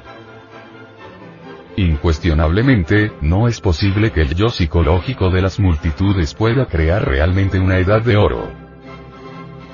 Sería absurdo suponer que el ego colectivo pudiese dar origen a una edad de luz y de belleza. Dentro de nosotros están aquellos factores de la discordia que producen guerras. El egoísmo, el odio, la violencia, la lujuria, cuando el egoísmo y la violencia se expresan colectivamente aparece sobre el escenario de la vida, la guerra. ¿Creen ustedes que en estas circunstancias pueda el ego crear una edad de fraternidad y amor? ¿Con qué trabajadores vamos a hacer el edificio de la edad de Acuario? ¿Cuáles son esas multitudes capaces de establecer sobre la faz de la tierra la era del esplendor y el amor? Ustedes que conocen muy bien a la gente, que conversan con sus semejantes, que saben lo que es una lucha por ganarse uno el pan de cada día. Que saben lo que es la envidia, que han sufrido y que han hecho sufrir. Podrían aceptar la tesis de que esas gentes que con nosotros conviven, sean capaces de iniciar una edad de belleza y de esplendores. Dicen que el árbol se conoce por sus frutos. No se necesita ser sabio para poder percibir que los tiempos del fin, o el principio del fin, ya comenzó. Estamos exactamente en el principio del fin. Por donde quiera hay guerras, y rumores de guerras, enfermedades desconocidas, degeneración y catástrofes. Así que, ya empezó el final. ¿Alguien podría atreverse temerariamente negarlo? Un discípulo le preguntó al venerable maestro, Samael Aumeor. ¿Habrá sobreviviente de esta gran catástrofe? Él respondió. Eso depende de nosotros. el Sol, el Logos creador, está haciendo un gran experimento, un experimento terrible. Quiere crear hombres. Logró crear algunos, en la época de Abraham. Logró hacer cierta buena cantidad de creaciones durante los primeros ocho siglos del cristianismo. En la Edad Media hizo algunas creaciones, y en este momento intenta hacer nuevas creaciones, antes de que perezca esta raza aria. Ha depositado el sol, el logos, en nuestras glándulas sexuales, los gérmenes del hombre. Si nosotros cooperamos con el sol, esos gérmenes pueden desarrollarse. Entonces se forma el hombre dentro de nosotros, en la misma forma que dentro de la crisálida se forma la mariposa. Pero hay necesidad de cooperar con el sol, con lo divinal. Cuando la gente pierde interés por las ideas solares, el sol también pierde interés por la gente y las destruye, porque no le sirven para su experimento. Actualmente la raza humana ha perdido todo interés por las ideas solares, se ha vuelto terriblemente lunar, terriblemente mecanicista, y es obvio que por tal motivo, el Sol la va a destruir, y luego tendrá que crear una nueva raza para continuar con sus experimentos. El Sol ha creado toda esta delgada capa, dijéramos, de vida orgánica sobre la superficie del mundo. Esa delgadísima película de vida orgánica, tiene derecho a recoger el fruto de su trabajo. Él quiere cosechar, y con justa razón, un grupo de hombres solares. Desea el sol cosechar hombres solares. Si nosotros cooperamos con el sol, los gérmenes para el hombre se desarrollarán dentro de nosotros y nos convertimos en verdaderos hombres, en el sentido más completo de la palabra. El hombre es el rey de la creación, es el amo del universo. Yo no puedo concebir a un hombre que no sea rey de la creación. O es rey, o no es hombre y la cruda realidad es que nosotros somos, únicamente, meros animales intelectuales.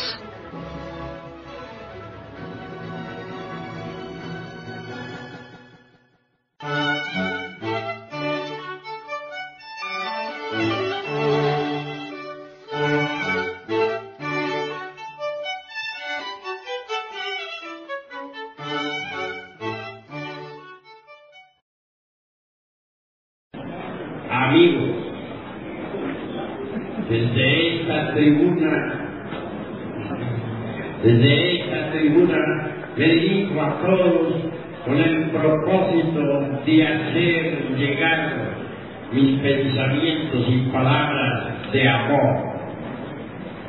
Es grande para nosotros los mexicanos tener la visita de hermanos de todas las latitudes de la América Ciertamente nosotros los mexicanos tenemos una rica antropología que compartimos con todos los pueblos, naciones y lenguas. Nuestra patria mexicana contiene tesoros preciosos de sapiencia que está dispuesta para que los estudiosos puedan beber allí el shukr de la sabiduría. De este gran banquete hemos de regocijarnos todos, hemos de congratularnos con infinita alegría. Ha llegado la hora de comprender que en todos los países del orbe palpita la sabiduría oculta ha llegado la hora de entender que bajo las pirámides de Egipto floreció la sabiduría de los hierofantes.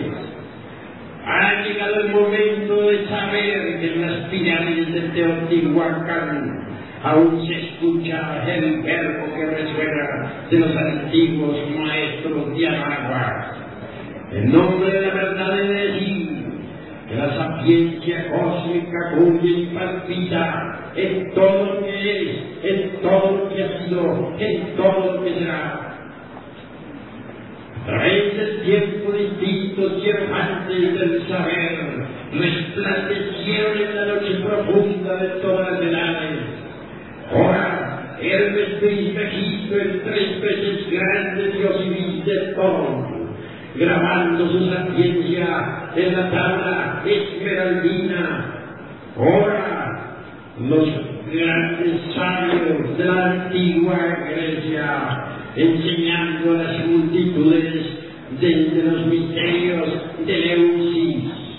Ahora, los esquirofantes de Asiria y de Persia. Ahora los sacerdotes incas, que brillaban como soles resplandecientes en el alto Cusco, Perú. Ahora, la sapiencia soberana de los grandes sacerdotes de Anáhuac, el arte magistral de nuestros artistas toltecas de la lejana Tumbes. Así, por aquí, por allá y acullá resplandece la sabiduría de todas las edades, sabiduría oculta.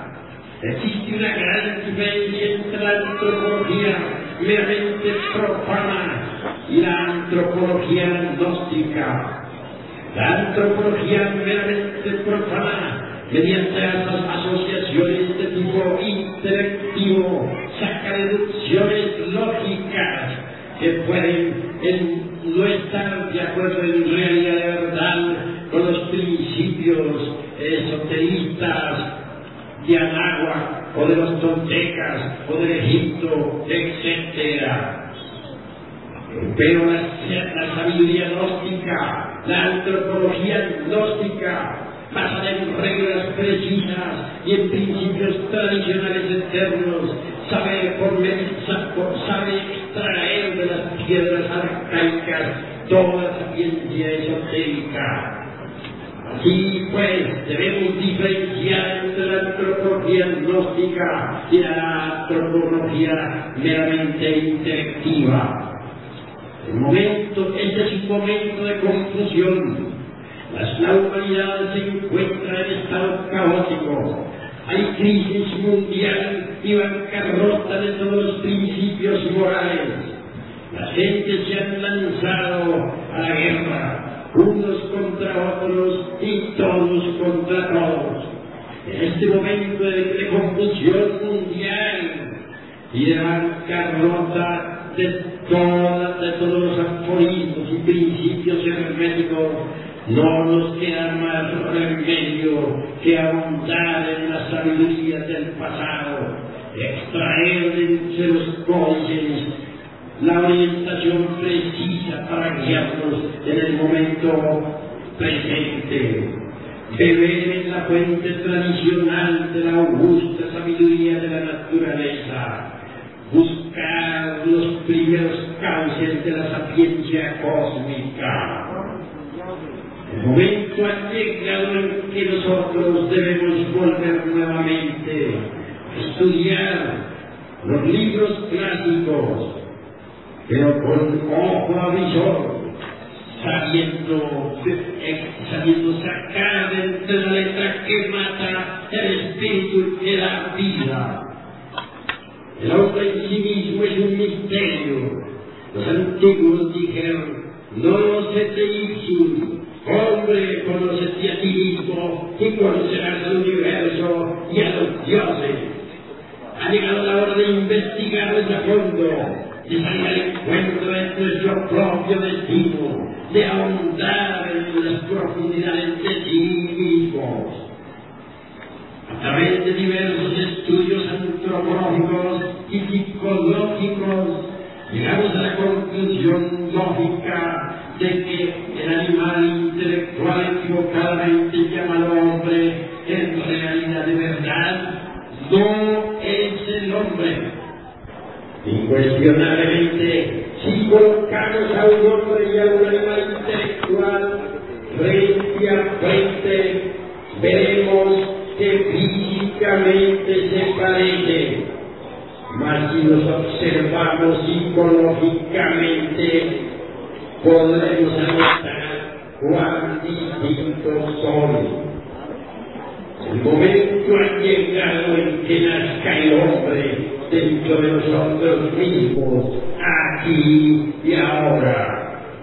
Existen fuentes tradicionales de conocimiento que nos indican con exactitud cuál es el camino que conduce al advenimiento del hombre.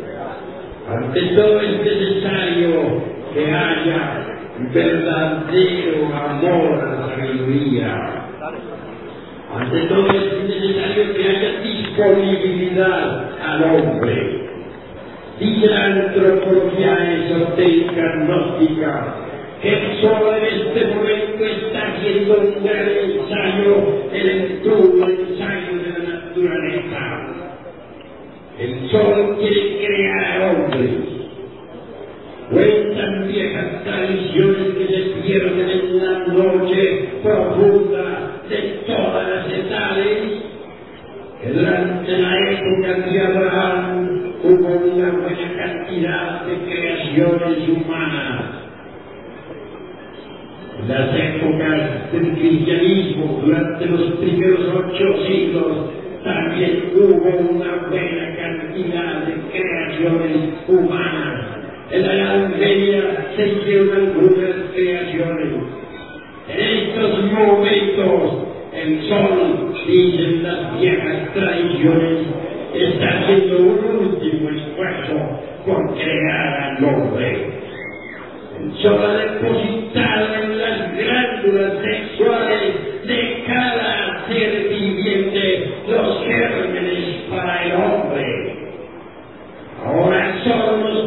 cooperar con el sol para que nazca el hombre dentro de nosotros mismos, aquí y ahora. La creación del hombre es un problema dificilísimo. Se necesita cooperar con el sol para que nazca el hombre. Si nosotros no cooperamos con el sol, el hombre, el hombre no podrá nacer dentro de nosotros. Cooperar con el sol para que el hombre nazca en nosotros. La semilla para el hombre está dentro de nosotros. Cooperemos con el sol y esa semilla germinará. No todos los millones de seres humanos que pueblan la paz de la tierra son hombres, pero los gérmenes para el hombre están ubicados dentro de las glándulas sexuales de los animales intelectuales equivocadamente llamados hombres. Así como la mariposa se forma dentro de su oruga, así también dentro del animal intelectual puede germinar el hombre. Pues por medio de la evolución, como el hombre puede nacer en nosotros, es a través de la revolución de la conciencia. Quienes preconizan el dogma de la evolución como fundamento de la autorrealización íntima del ser, están perfectamente equivocados. Solo a través de la revolución de la conciencia puede nacer el hombre dentro de cada uno de nosotros. Federico Nietzsche habla del superhombre. Olvidó Federico Nietzsche que antes que el superhombre resplandezca sobre la paz de la tierra, debe nacer el hombre. Los antiguos náhuatl dijeron, los dioses crearon a los hombres de manera y después de haberlos creado, los fusionaron con la divinidad. Luego un códice, no todos los hombres logran fusionarse con la divinidad. Obviamente, primero debe nacer el hombre mediante la creación de los cuerpos existenciales superiores del ser. Después, posteriormente, integrarse con la divinidad. Cuando el hombre se integra con la divinidad, nace el superhombre. El superhombre resplandece en la noche de los siglos. brilla sobre las cumbres majestuosas del Calvario, asombra a las gentes del Monte Negro, se estremecen las pirámides cuando escuchan su verbo, resuena maravillosamente en las cátedras de guitarra, vibra extraordinariamente sobre las pirámides de Egipto y de Yucatán. Un sol hace resplandecer el alto Cusco del Perú. Superhombre brilla por un instante y luego desaparece entre las multitudes. El superhombre está más allá del bien y del mal. Lo bueno de lo malo y lo malo de lo bueno. Al superhombre le crucifican tres traidores, Judas, Pilatos y Caifás. Al superhombre le odian tres clases de gente, los escribas, los sacerdotes y los ancianos del templo. Los escribas, es decir, los intelectuales le abominan porque no encaja dentro de sus dogmas, dentro de sus teorías. Los sacerdotes no excomulgan porque no caen dentro de sus sectas. Por último, los ancianos lo abominan porque se sale de sus viejas costumbres reaccionarias y conservadoras. El superhombre terriblemente divino empuña la espada de la justicia y lucha contra las potencias del bien y del mal. El superhombre es un Pitágoras, el superhombre es un Hermetriz bendito, el príncipe es grande, Dios y de. El superhombre es un Quetzalcoatl que hace estremecer a los nahuas. El superhombre es un Jesús de Nazaret. El superhombre es un Juan capaz en la tierra de los incas origina la gran tempestad de todos los ideales y también la fuerza que lleva su mensaje por los países del sur. Superhombre obviamente tiene poder sobre los elementos, sobre el fuego que flamea, sobre los aires que rugen como y también sobre la, las aguas y la perfumada tierra. El superhombre, por encima de todos los dogmas y de todos los exclusivismos, desenvaina la espada y combate contra sí mismo, contra todo y contra todo. Ha llegado la hora de que nosotros nos preparemos para el advenimiento del superhombre. En realidad de verdad debe nacer antes que el superhombre resplandezca en los cielos estrellados de Urania. Nosotros todos los que aquí estamos reunidos, en verdad no estamos contentos con las costumbres anticuadas de esta época, con los dogmas de tantas sectas políticas y religiosas, con, la, con los estados de ansiedad, con la ignorancia, con el dolor, con el hambre, con la miseria, con el asqueante materialismo, con esos viejos edificios, con esas calles horribles, con ese humo que destruye a las criaturas. En modo alguno estamos contentos con tanta abominación, con tanta degeneración, con tanta decrepitud. Queremos una edad de oro, donde vuelva a resplandecer la sinceridad, una edad de oro, donde la inocencia reine soberana, una edad de oro, donde el perfume de la amistad y la fragancia piedra cortesía envase el ambiente glorioso de esta naturaleza, siempre los brillante, siempre pura. Amigos, si por algo estamos reunidos aquí es porque estamos descontentos con todas las porquerías de esta época. Si por algo estamos aquí es porque queremos un mundo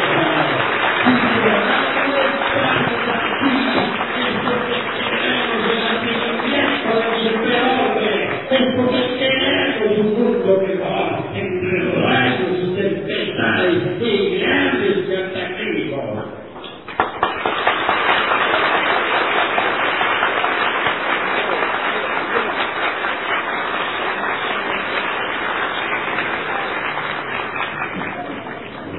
Non la teoria reazionaria antiquada, queremos la revolución de la conciencia, queremos un mundo de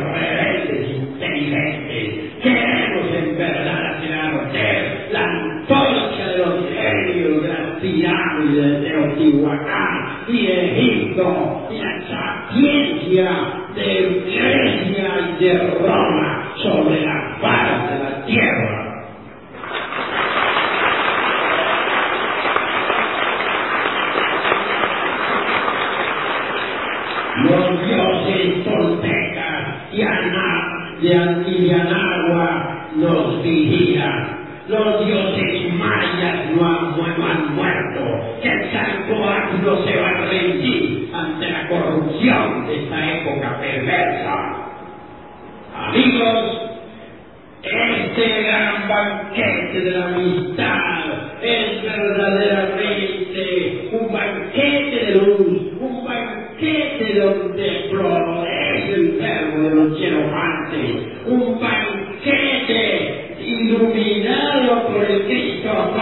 un banquete donde vuelven a verse en las mujeres los ojos de las antiguas Sirias, los ojos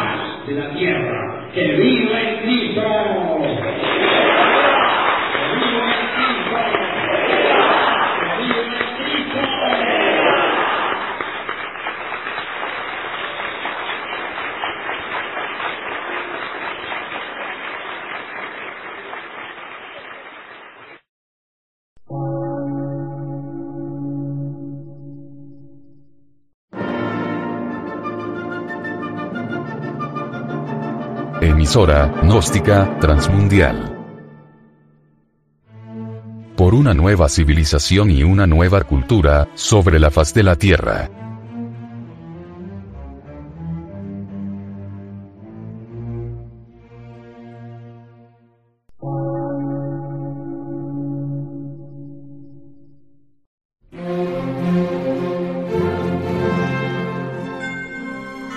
medio de radiodifusión, científico, artístico, místico y filosófico, de la Asociación Colombiana de Centros de Estudios Gnósticos, Antropológicos, Psicológicos y Culturales. A. C.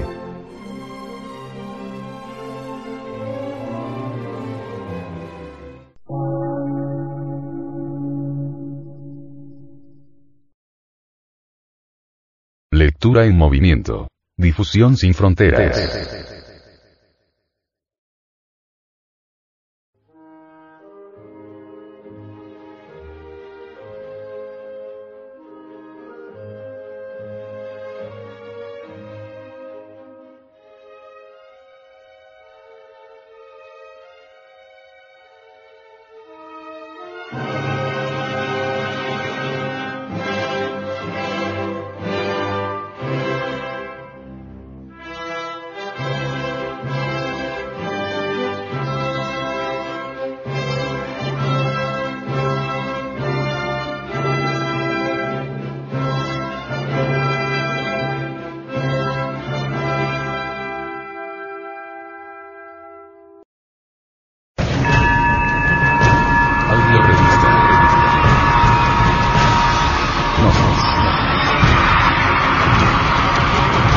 Edición 189 febrero del 2010.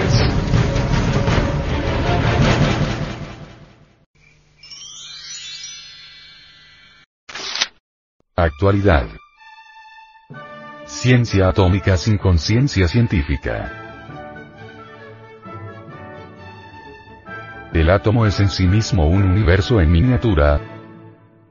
Todos los procesos mecánicos que se realizan en el fondo del átomo, se repiten en nuestro sistema solar. Las investigaciones atómicas han evidenciado que en las externas regiones del átomo existe una verdadera nube de cargas eléctricas negativas de electrones, los cuales disociados de los átomos, se aglomeran en densos raudales para formar todas las corrientes eléctricas. Mucho se ha investigado del átomo y asombra y maravilla. El centro vital de ese pequeño mundo esférico es el núcleo de carga positiva. Alrededor de ese misterioso núcleo gravitan los electrones, en la misma forma en que los planetas gravitan alrededor del Sol. El átomo. No cabe duda alguna de que el núcleo atómico posee una carga eléctrica considerable, que utiliza para retener bajo su dominio, pero a respetable distancia, todo el cortejo de electrones periféricos. El núcleo es el corazón mismo del átomo y ya se adivina que dentro de ese corpúsculo nuclear, básico, fundamental, debe existir un mecanismo vital que está todavía por investigarse.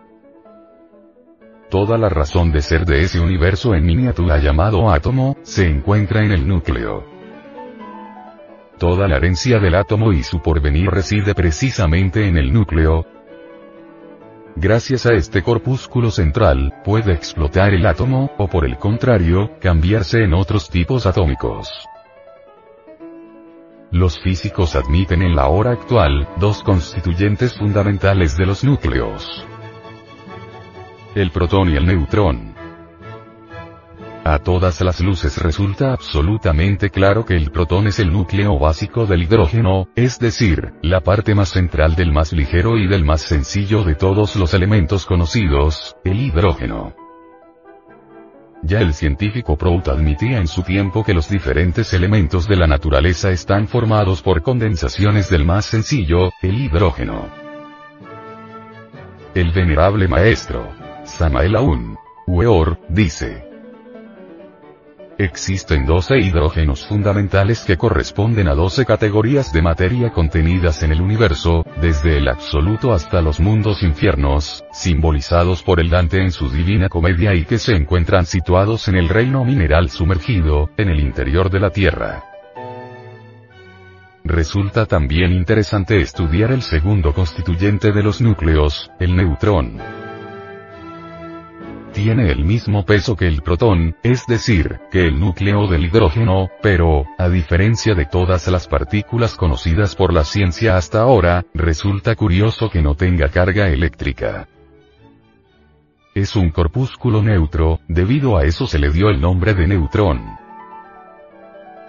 Nosotros, los gnósticos, después de haber descubierto los tres aspectos de la energía eléctrica, después de haber clasificado esos tres modos de la electricidad con los términos positivo, negativo y neutro, hemos considerado al neutrón como cargado de electricidad neutra.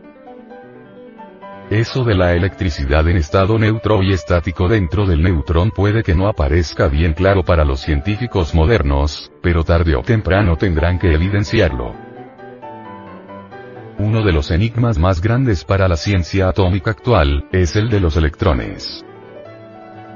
Si aún no se conoce el mecanismo íntimo del núcleo atómico, mucho menos se conoce la intimidad del electrón.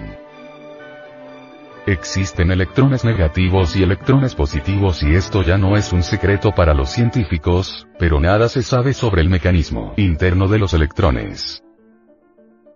El animal intelectual ha logrado fraccionar el átomo para liberar energía, pero afortunadamente no conoce el mecanismo interno del electrón dentro del cual residen tremendos poderes. Se calcula que se producen dos fotones de medio millón de voltios cada vez que un electrón positivo es absorbido al penetrar en el platino, lo que corresponde a una producción de energía fotónica de un millón de voltios por electrón positivo.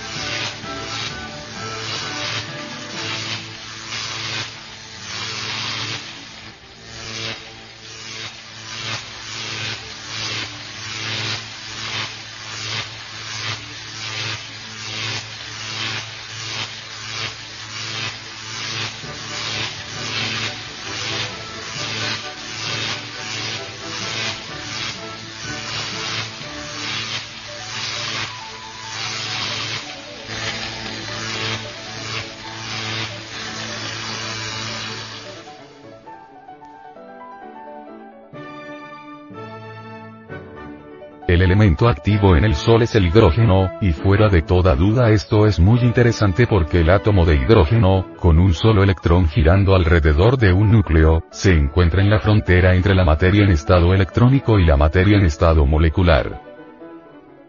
El hidrógeno y toda materia más densa, se combinan con otras materias, átomo con átomo, para formar moléculas.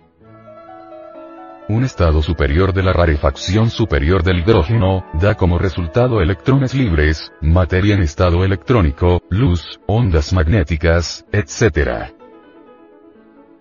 Empleando el codiciado uranio, los científicos modernos han tenido un franco éxito indiscutible en apartar un electrón de un átomo de densidad no natural, casi patológica.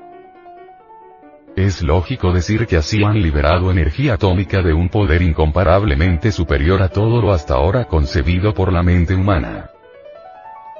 Los científicos se las ingeniaron luego para hacer que átomos de hidrógeno se combinaran para formar átomos de helio, produciéndose en tal proceso energía de un poder espantoso y prácticamente ilimitado. Fuera de toda duda la bomba atómica es millones de veces más terrible que la dinamita, pero menos pavorosa que la bomba de hidrógeno. En esta situación, el venerable maestro Samael Aumeor, dice, en la bomba de hidrógeno existe prostitución de la energía solar, magia negra de la peor calidad, el resultado tiene que ser horrible devastación y la reducción a inerte del material viviente, dentro de una escala totalmente nueva. Si una bomba de hidrógeno llegase a explotar en aquellas zonas superiores de la atmósfera donde se halla el depósito del hidrógeno puro, toda la Tierra será entonces quemada con fuego vivo y perecerá toda criatura y toda forma que tenga vida. Queriendo usar la energía atómica, esto es, intentando descubrir toda la ciencia de la transmutación de los átomos, la forma o manera de cambiar un átomo en otro, el animal intelectual quiere meterse en el mundo donde la materia tiene todas las posibilidades, pero quieren entrar en ese mundo por la puerta falsa. Me refiero al uso de las leyes científicas, sin ética de ninguna especie, sin haber despertado la conciencia, sin haber llegado a la espiritualidad verdadera. Ya la radiación atómica tiene alterada la camada superior de la atmósfera terrestre, el aire que respiramos, el agua que bebemos, ya viene cargada de radiaciones atómicas, y esto, en vez de mejorar, irá de mal en peor, y cuando estalle la guerra atómica se verán escenas dantescas por las calles, las gentes perderán la razón debido al abuso de la energía atómica y los hospitales estarán llenos de dolor, y no habrá remedio. Las explosiones atómicas están liberando de los mundos infiernos o elemento mineral sumergido bajo la Tierra, materias infernales, átomos abismales, cuales son Neptunio, 93. Plutonio, 94. Americio, 95. Y Curio, 96. Y ya comienzan a verse los resultados de esta blasfemia. Dentro de todo átomo existe un trío de materia, energía y conciencia. En esta clase de átomos abismales citados, existe conciencia diabólica, inteligencia terriblemente maligna. Esos demonios atómicos ya están envenenando las mentes débiles y la vida de las grandes ciudades se ha vuelto espantosamente criminal, monstruosa, horrible, escalofriante, terriblemente maligna y en plazas y calles pronto se escucharán balandros, aullidos, silbidos, relinchos, chirridos, mugidos, graznidos, maullidos, ladridos, bufares, roncares y crocotares. Estamos en los tiempos del fin.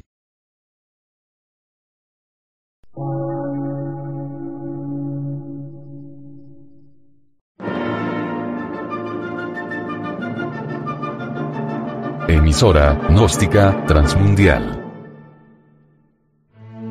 Por una nueva civilización y una nueva cultura, sobre la faz de la Tierra.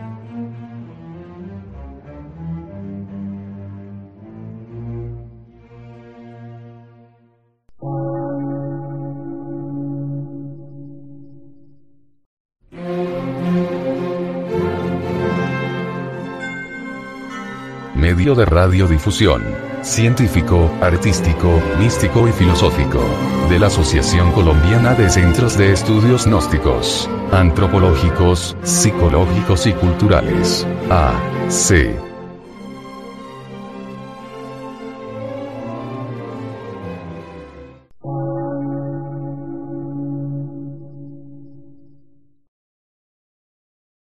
Lectura en movimiento. Difusión sin fronteras.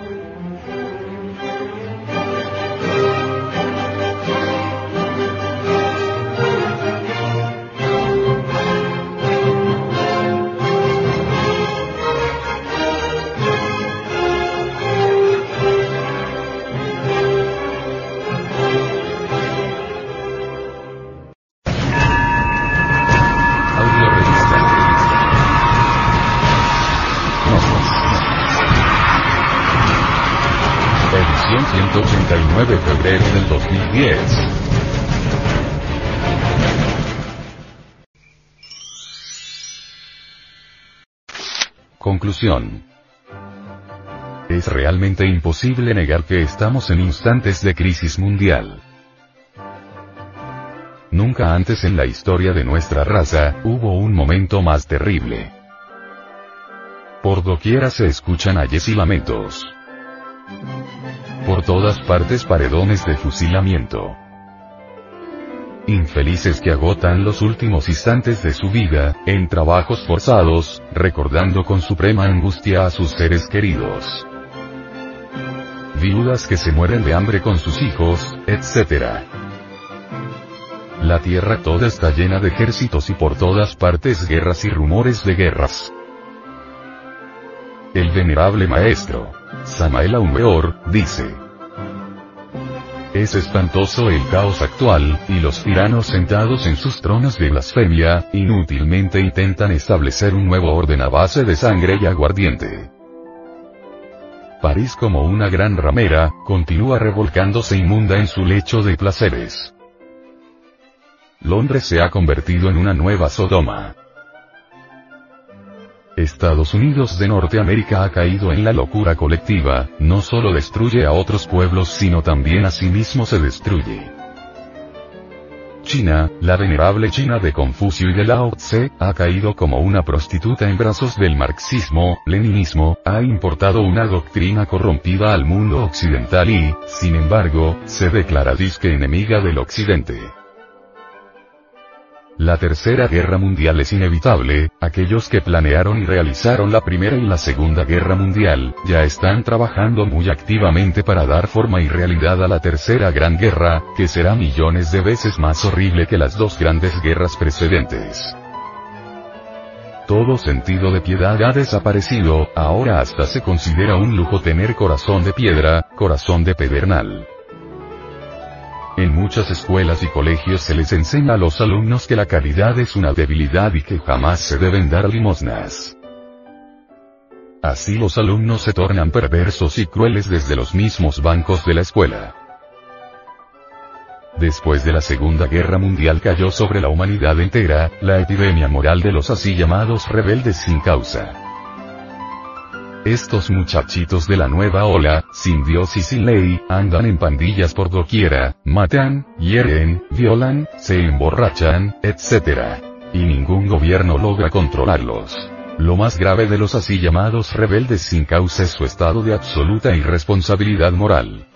Cuando se les conduce ante los tribunales, nunca saben por qué mataron, por qué hirieron, y lo peor de todo es que ni siquiera les interesa saber. El mundo artístico sublime, ha llegado al máximo de la degeneración. El templo del arte ha sido convertido en un burdel, en un prostíbulo donde buscan refugio, los homosexuales, drogómanos, alcohólicos, meretrices, asesinos, ladrones, etc. Es tan grave la corrupción humana, que ya se ha hecho del homicidio un arte, y para colmo de los colmos, actualmente existen clubes de asesinos y abundante literatura sobre el arte del asesinato. Todas las ramas del arte actual acusan lujuria, alcoholismo, drogas, homosexualismo, sangre. Horror. Los autores clásicos son mirados por estos tiempos con el mismo infinito desprecio. Tocar a Beethoven o a Mozart en cualquier fiesta moderna, significa retirada general de todos los invitados.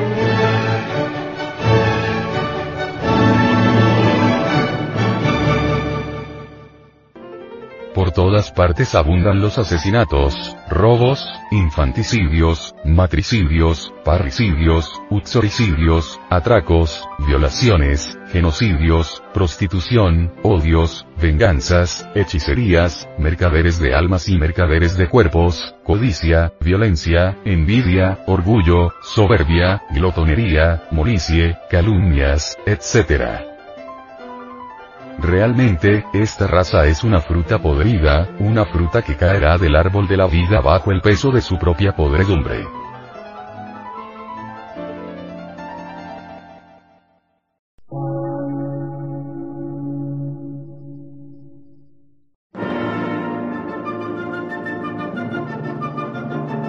Emisora, gnóstica, transmundial por una nueva civilización y una nueva cultura, sobre la faz de la Tierra.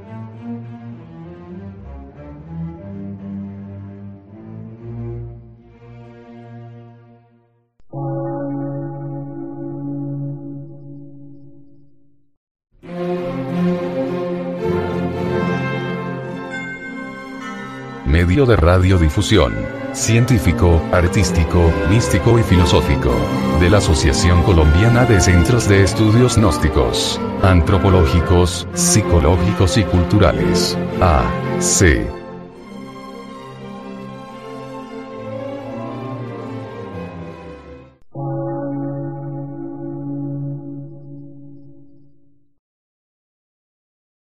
Lectura en movimiento. Difusión sin fronteras.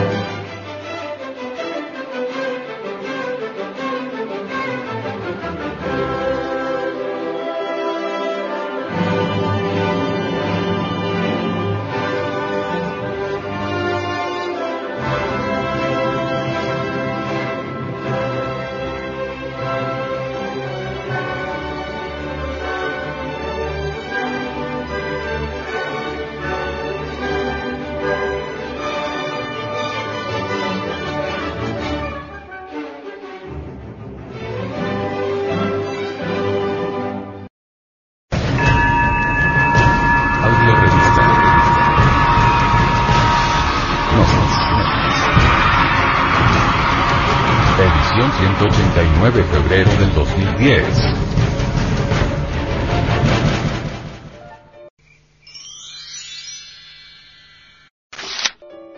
Para vivir sin drogas. La coca y la cocaína. Una prueba clara de las imposiciones de estados o multinacionales es el problema de la hoja de coca. Por un lado, los Estados Unidos importa legalmente la hoja de coca del Perú o de Bolivia para producir la Coca-Cola, esto es de conocimiento público. Por otro lado, este mismo país, prohíbe toda comercialización de los derivados de la hoja de coca y es uno de los artífices para que la hoja de coca sea catalogada como estupefaciente en Viena. La política atinada del gobierno de Bolivia, sobre la defensa de la coca debe continuar e incluso ir más allá, porque no se puede aceptar ese doble discurso. Si se prohíbe toda comercialización de los derivados de la hoja de coca como es actualmente, entonces se debe prohibir también la Coca-Cola.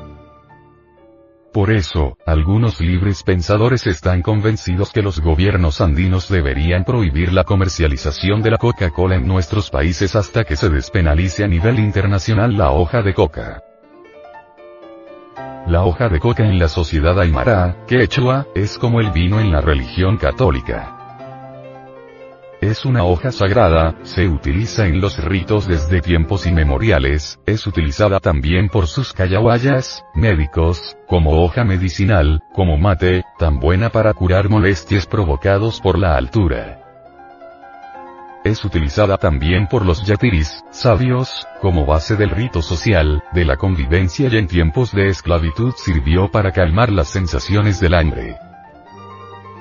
Por eso, prohibir el consumo de la hoja de coca, es ir contra la cultura de nuestros pueblos. A nadie se le puede ocurrir arrancar los viñedos bajo el pretexto de luchar contra el alcoholismo. Sin embargo, trataron así a la hoja sagrada sin lograr su objetivo. Un miembro del gobierno de Bolivia, dijo, Nuestra posición sobre la cocaína es clara. Es un delito cooperar con los narcotraficantes, se debe tomar medidas más drásticas contra aquellos que infringen nuestra tradición milenaria. Por otra parte, debe haber una responsabilidad compartida entre los países consumidores y los países productores. Hoy en día acusan a los países productores porque los países consumidores son incapaces de controlar el mercado interno de sus países será porque el dinero que genera esta actividad ilícita, beneficia sobre todo a los países consumidores, y a sus gobiernos y gobernantes. Tenemos que entender que la coca es una planta sagrada, que fue aprovechada por los traficantes de alcaloides para obtener cocaína, la cual es dañina para la salud. Hay que respetar las tradiciones de los pueblos indígenas, y no satanizarlos por las plantas de coca que siembran para sus rituales sagrados, ellos merecen todo el respeto del mundo, y no deben ser tildados de narcotraficantes, ni de proveedores de materia prima para el ilícito negocio del narcotráfico. En nuestras culturas esta no es la mata que mata, es la mata que da vida a nuestros ancestros, y por lo tanto se tiene que respetar su cultura. La raza actual, tecnológicamente, ha progresado en forma increíble, tiene aviones supersónicos,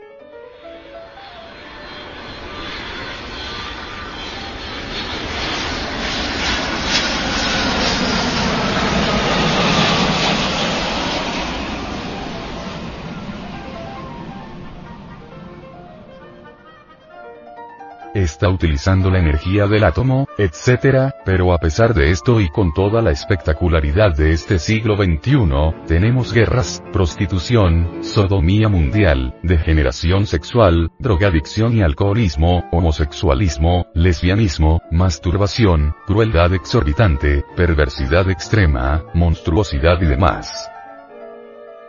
Cuando toda civilización se degenera, cae en la barbarie, entonces las millones de personas toman el camino de la degeneración sexual, alcoholismo y drogadicción. Estos tres ingredientes llegan a producir caos total, violencia, forma de brutalidad inconcebible, terrorismo, etc. El venerable maestro, Samael Aumeor, dice, Pensar que el tiempo significa progreso es absurdo.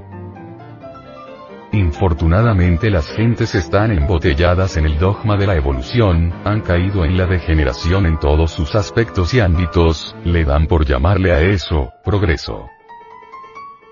Es por eso que las gentes piensan y están convencidas, de que eso de la guerra, eso de perder la vergüenza orgánica, de ser alcohólico, drogadicto y demás, es algo secundario, un accidente pasajero, que nada tiene que ver con la tan cacareada civilización. La barbarie disfrazada con los trajes de la civilización, está destruyendo a esta raza actual. Dentro de cada uno de nosotros conviven, coexisten la civilización y la barbarie. Somos civilizados cuando desintegramos radicalmente los factores infrahumanos que producen la degeneración humana. Somos bárbaros cuando nos entregamos a toda clase de placeres siniestros mediante las drogas, sean estas la marihuana, el hachís, la cocaína, la heroína, el bazuco, hongos, LSD, alcohol. Somos bárbaros cuando tomamos la senda de la psicodelia, del término psique igual alma y delia igual droga. Especificando diremos. La drogadicción, el alcoholismo y lo psicodélico, es el antipolo del oculto, de lo civilizado. El infierno de las drogas está dentro del interior de la barbarie, bajo la misma epidermis de la incultura. Las drogas en general y el alcohol, intensifican evidentemente la decadencia de esta raza actual, y es ostensible que lo que busca es destruir a esta civilización. Ya lo estamos viendo en todos los ámbitos asesinatos, adulterios, violaciones carnales, homosexualismos, lesbianismos. Ya es bien sabido también, que las drogas alteran fundamentalmente los genes sexuales, y como secuencia de tales mutaciones negativas, genéticas, resulta claro el nacimiento de niños monstruos.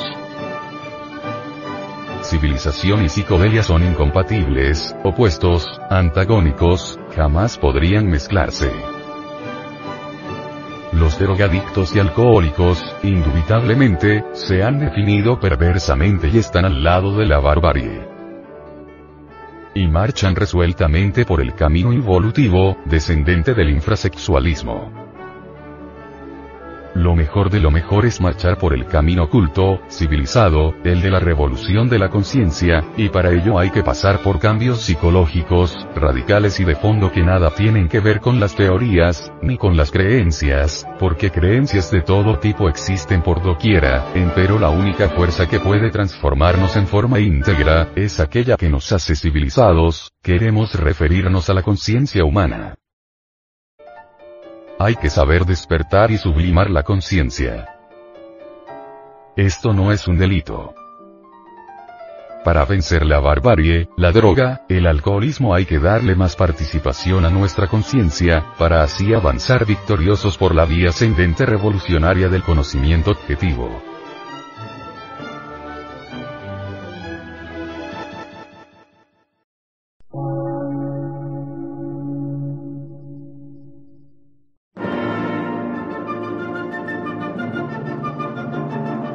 Emisora, gnóstica, transmundial.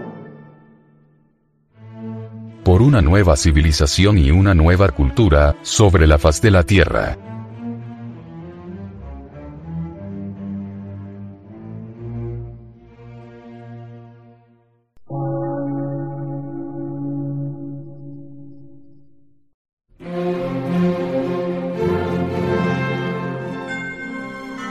Medio de radiodifusión científico, artístico, místico y filosófico. De la Asociación Colombiana de Centros de Estudios Gnósticos, Antropológicos, Psicológicos y Culturales. A. C.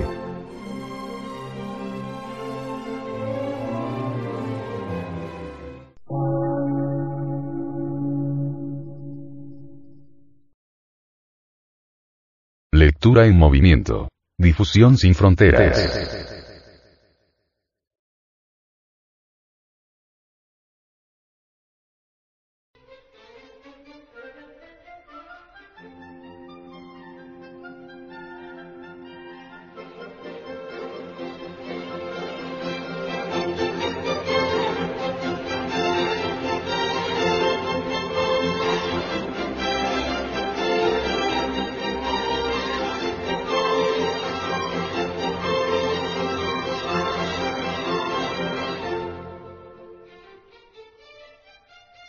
うん。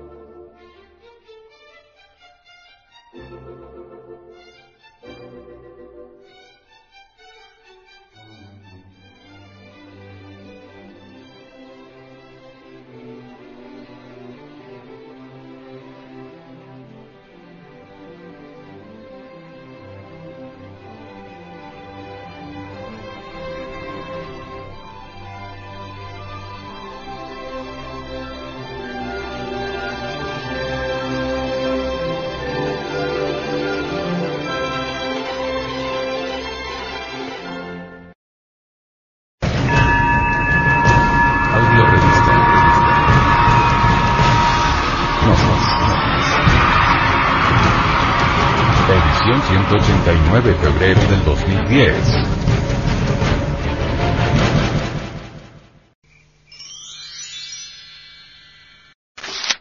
Frente Mundial de Salvación del Planeta.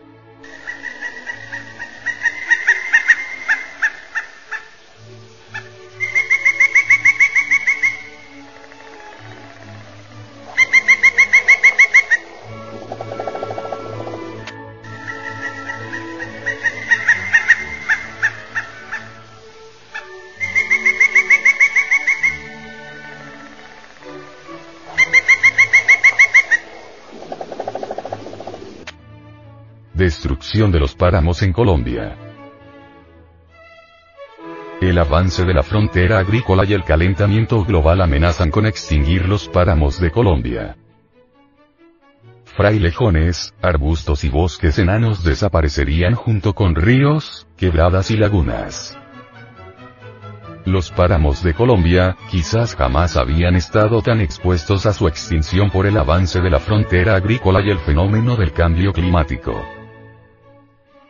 Ahora su destrucción es mucho más acelerada, hasta hace unos años estos ecosistemas eran uno de los últimos lugares que no habían sido perturbados sensiblemente por el hombre pero la realidad es que actualmente no existe la menor posibilidad de detener la transformación y destrucción de biomas en los páramos.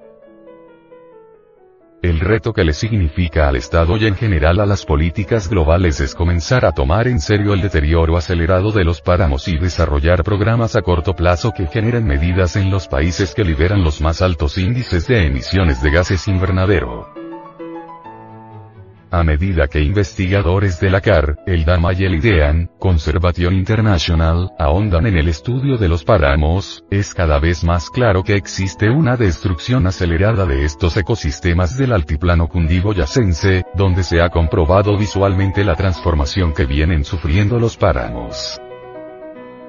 En los últimos 10 años ya se ha comprobado el deterioro de frailejones y arbustos que sirven de colchones de agua en algunos sectores de Chingasa y Sumapaz, fábricas de aguas que surten a más de 8 millones de colombianos.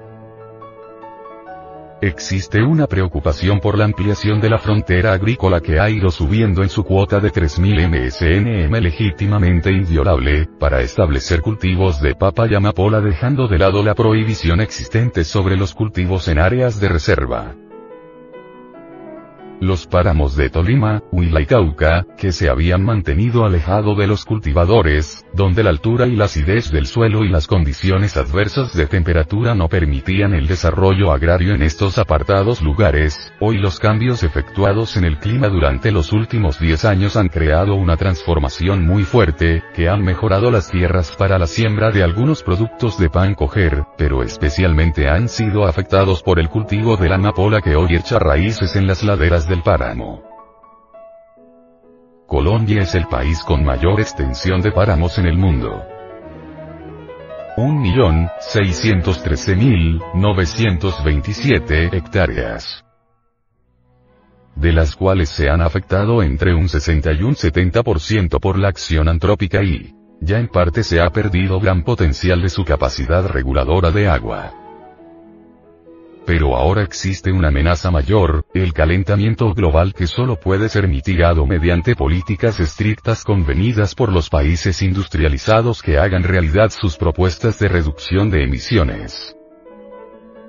De eso depende la supervivencia de nuestros páramos lo cual se encuentra en entredicho según las apreciaciones de los investigadores quienes coinciden en señalar que en los próximos 100 años se podrían extinguir entre un 90 y un 100% de los páramos del país.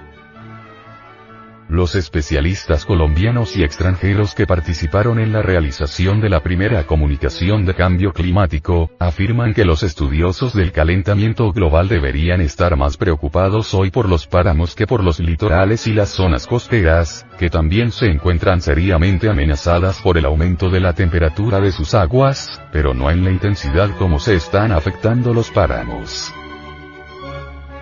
A través de la tecnología moderna bien sabemos que nuestro planeta, en el concierto de mundos que constituyen nuestro sistema solar, es una verdadera gema preciosa. Hasta donde ha llegado la ciencia actual, conocemos que uno de los planetas con la más diversidad, exuberancia y belleza, es nuestro planeta. El tener en nuestra morada terrícola tantas gracias y dones especiales del Creador, como la diversidad de flora y fauna, mares, ríos, ciénagas, lagos, cordilleras, páramos, etcétera, etcétera. Más que un motivo de privilegio, nos debe sobrecoger un sentimiento profundo de responsabilidad porque eso es lo que nos debe brotar ahora con la humanidad actual, ahora con las generaciones venideras, pero también responsabilidad en el cumplimiento de las leyes naturales. de este medio, la enseñanza gnóstica, durante varios años ha venido solicitándole a todos los pueblos del orbe, que nos hermanemos en un objetivo común, tal vez el único, como es el mantenimiento sano del medio ambiente. Hemos invocado a la conciencia humana para que caiga en cuenta del crimen absurdo que representa la destrucción acelerada de los recursos naturales y la depredación de los recursos naturales. La decadencia y muerte de nuestros más importantes ecosistemas planetario, debe ser una señal de alarma grave para nosotros. Es obvio que debemos tener en cuenta la inmensidad de lo que perderíamos si no detenemos esa marcha suicida, que solo podrá ser reversible si cada uno de nosotros, todos, nos comprometemos con la práctica de una cultura integral de protección del medio ambiente.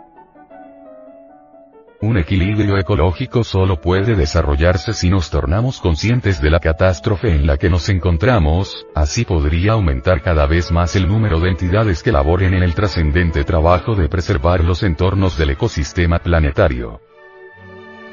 Y si por la magnitud de la labor la vemos como algo inalcanzable, por otro lado estamos seguros que la buena voluntad de las personas que forman las organizaciones internacionales, de las personas que constituyen los gobiernos locales y, sobre todo, el propósito individual, ayudarán a llevar a cabo una gran cruzada para salvar nuestro planeta.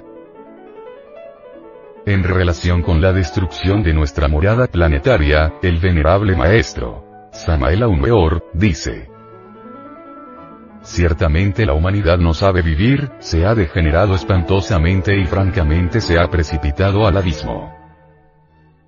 Lo más grave de toda esta cuestión, es que los factores de tal desolación, ¿cuáles son? Hambres, guerras, destrucción del planeta en que vivimos, etc. Están dentro de nosotros mismos, los cargamos en nuestro interior, en nuestra psiquis.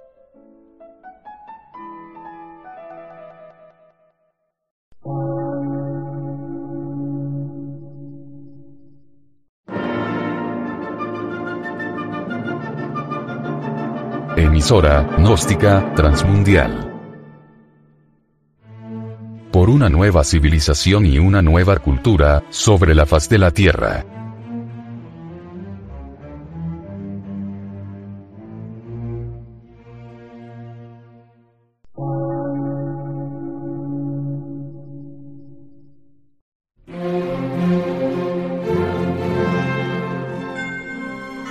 Medio de radiodifusión. Científico, artístico, místico y filosófico. De la Asociación Colombiana de Centros de Estudios Gnósticos, Antropológicos, Psicológicos y Culturales. A. C.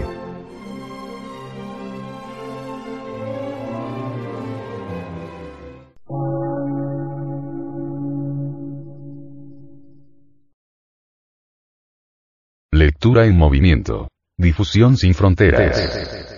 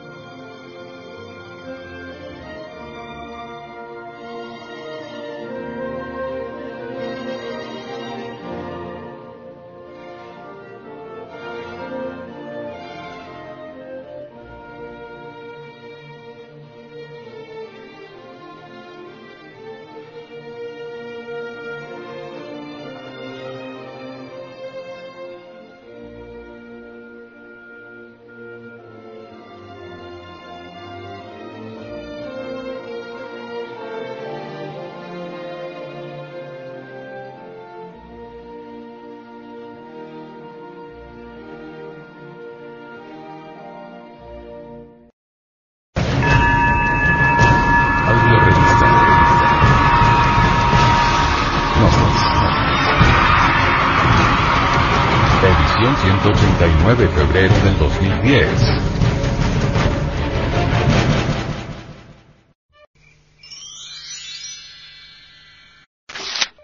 Hacia la gnosis.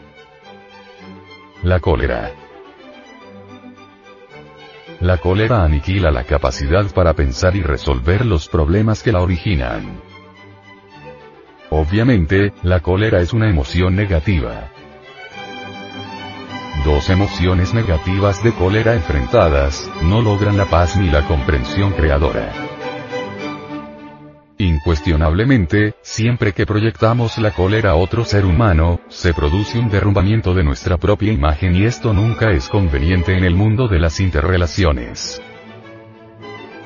Los diversos procesos de la cólera conducen al ser humano hacia horribles fracasos sociales, económicos y psicológicos. Es claro que también la salud es afectada por la cólera. Existen ciertos necios que disfrutan con la cólera, ya que esto les da cierto aire de superioridad. En estos casos, la cólera se combina con el orgullo. También suele combinarse la cólera con el engreimiento y está con la autosuficiencia. La bondad es una fuerza mucho más aplastante que la cólera. Una discusión colérica es tan solo una excitación carente de convicción.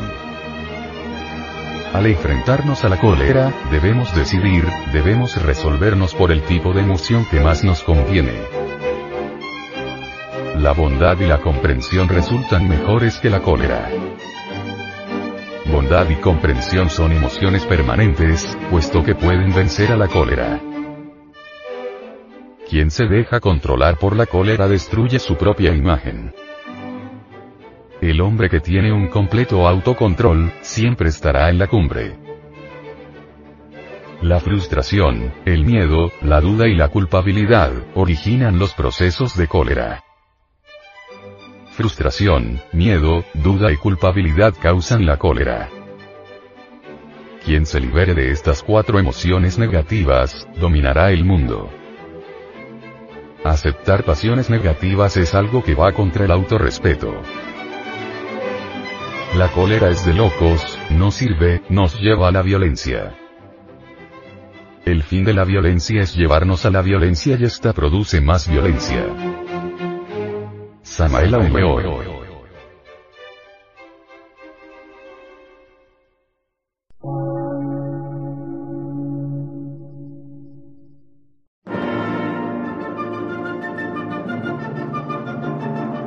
Emisora, gnóstica, transmundial. Por una nueva civilización y una nueva cultura, sobre la faz de la Tierra.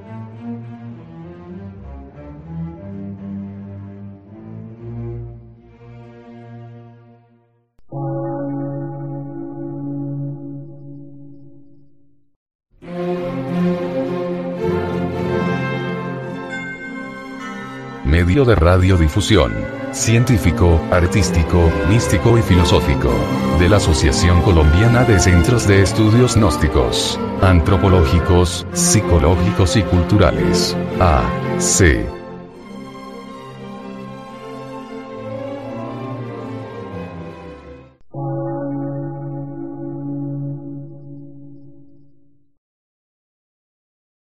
Lectura en movimiento. Difusión sin fronteras.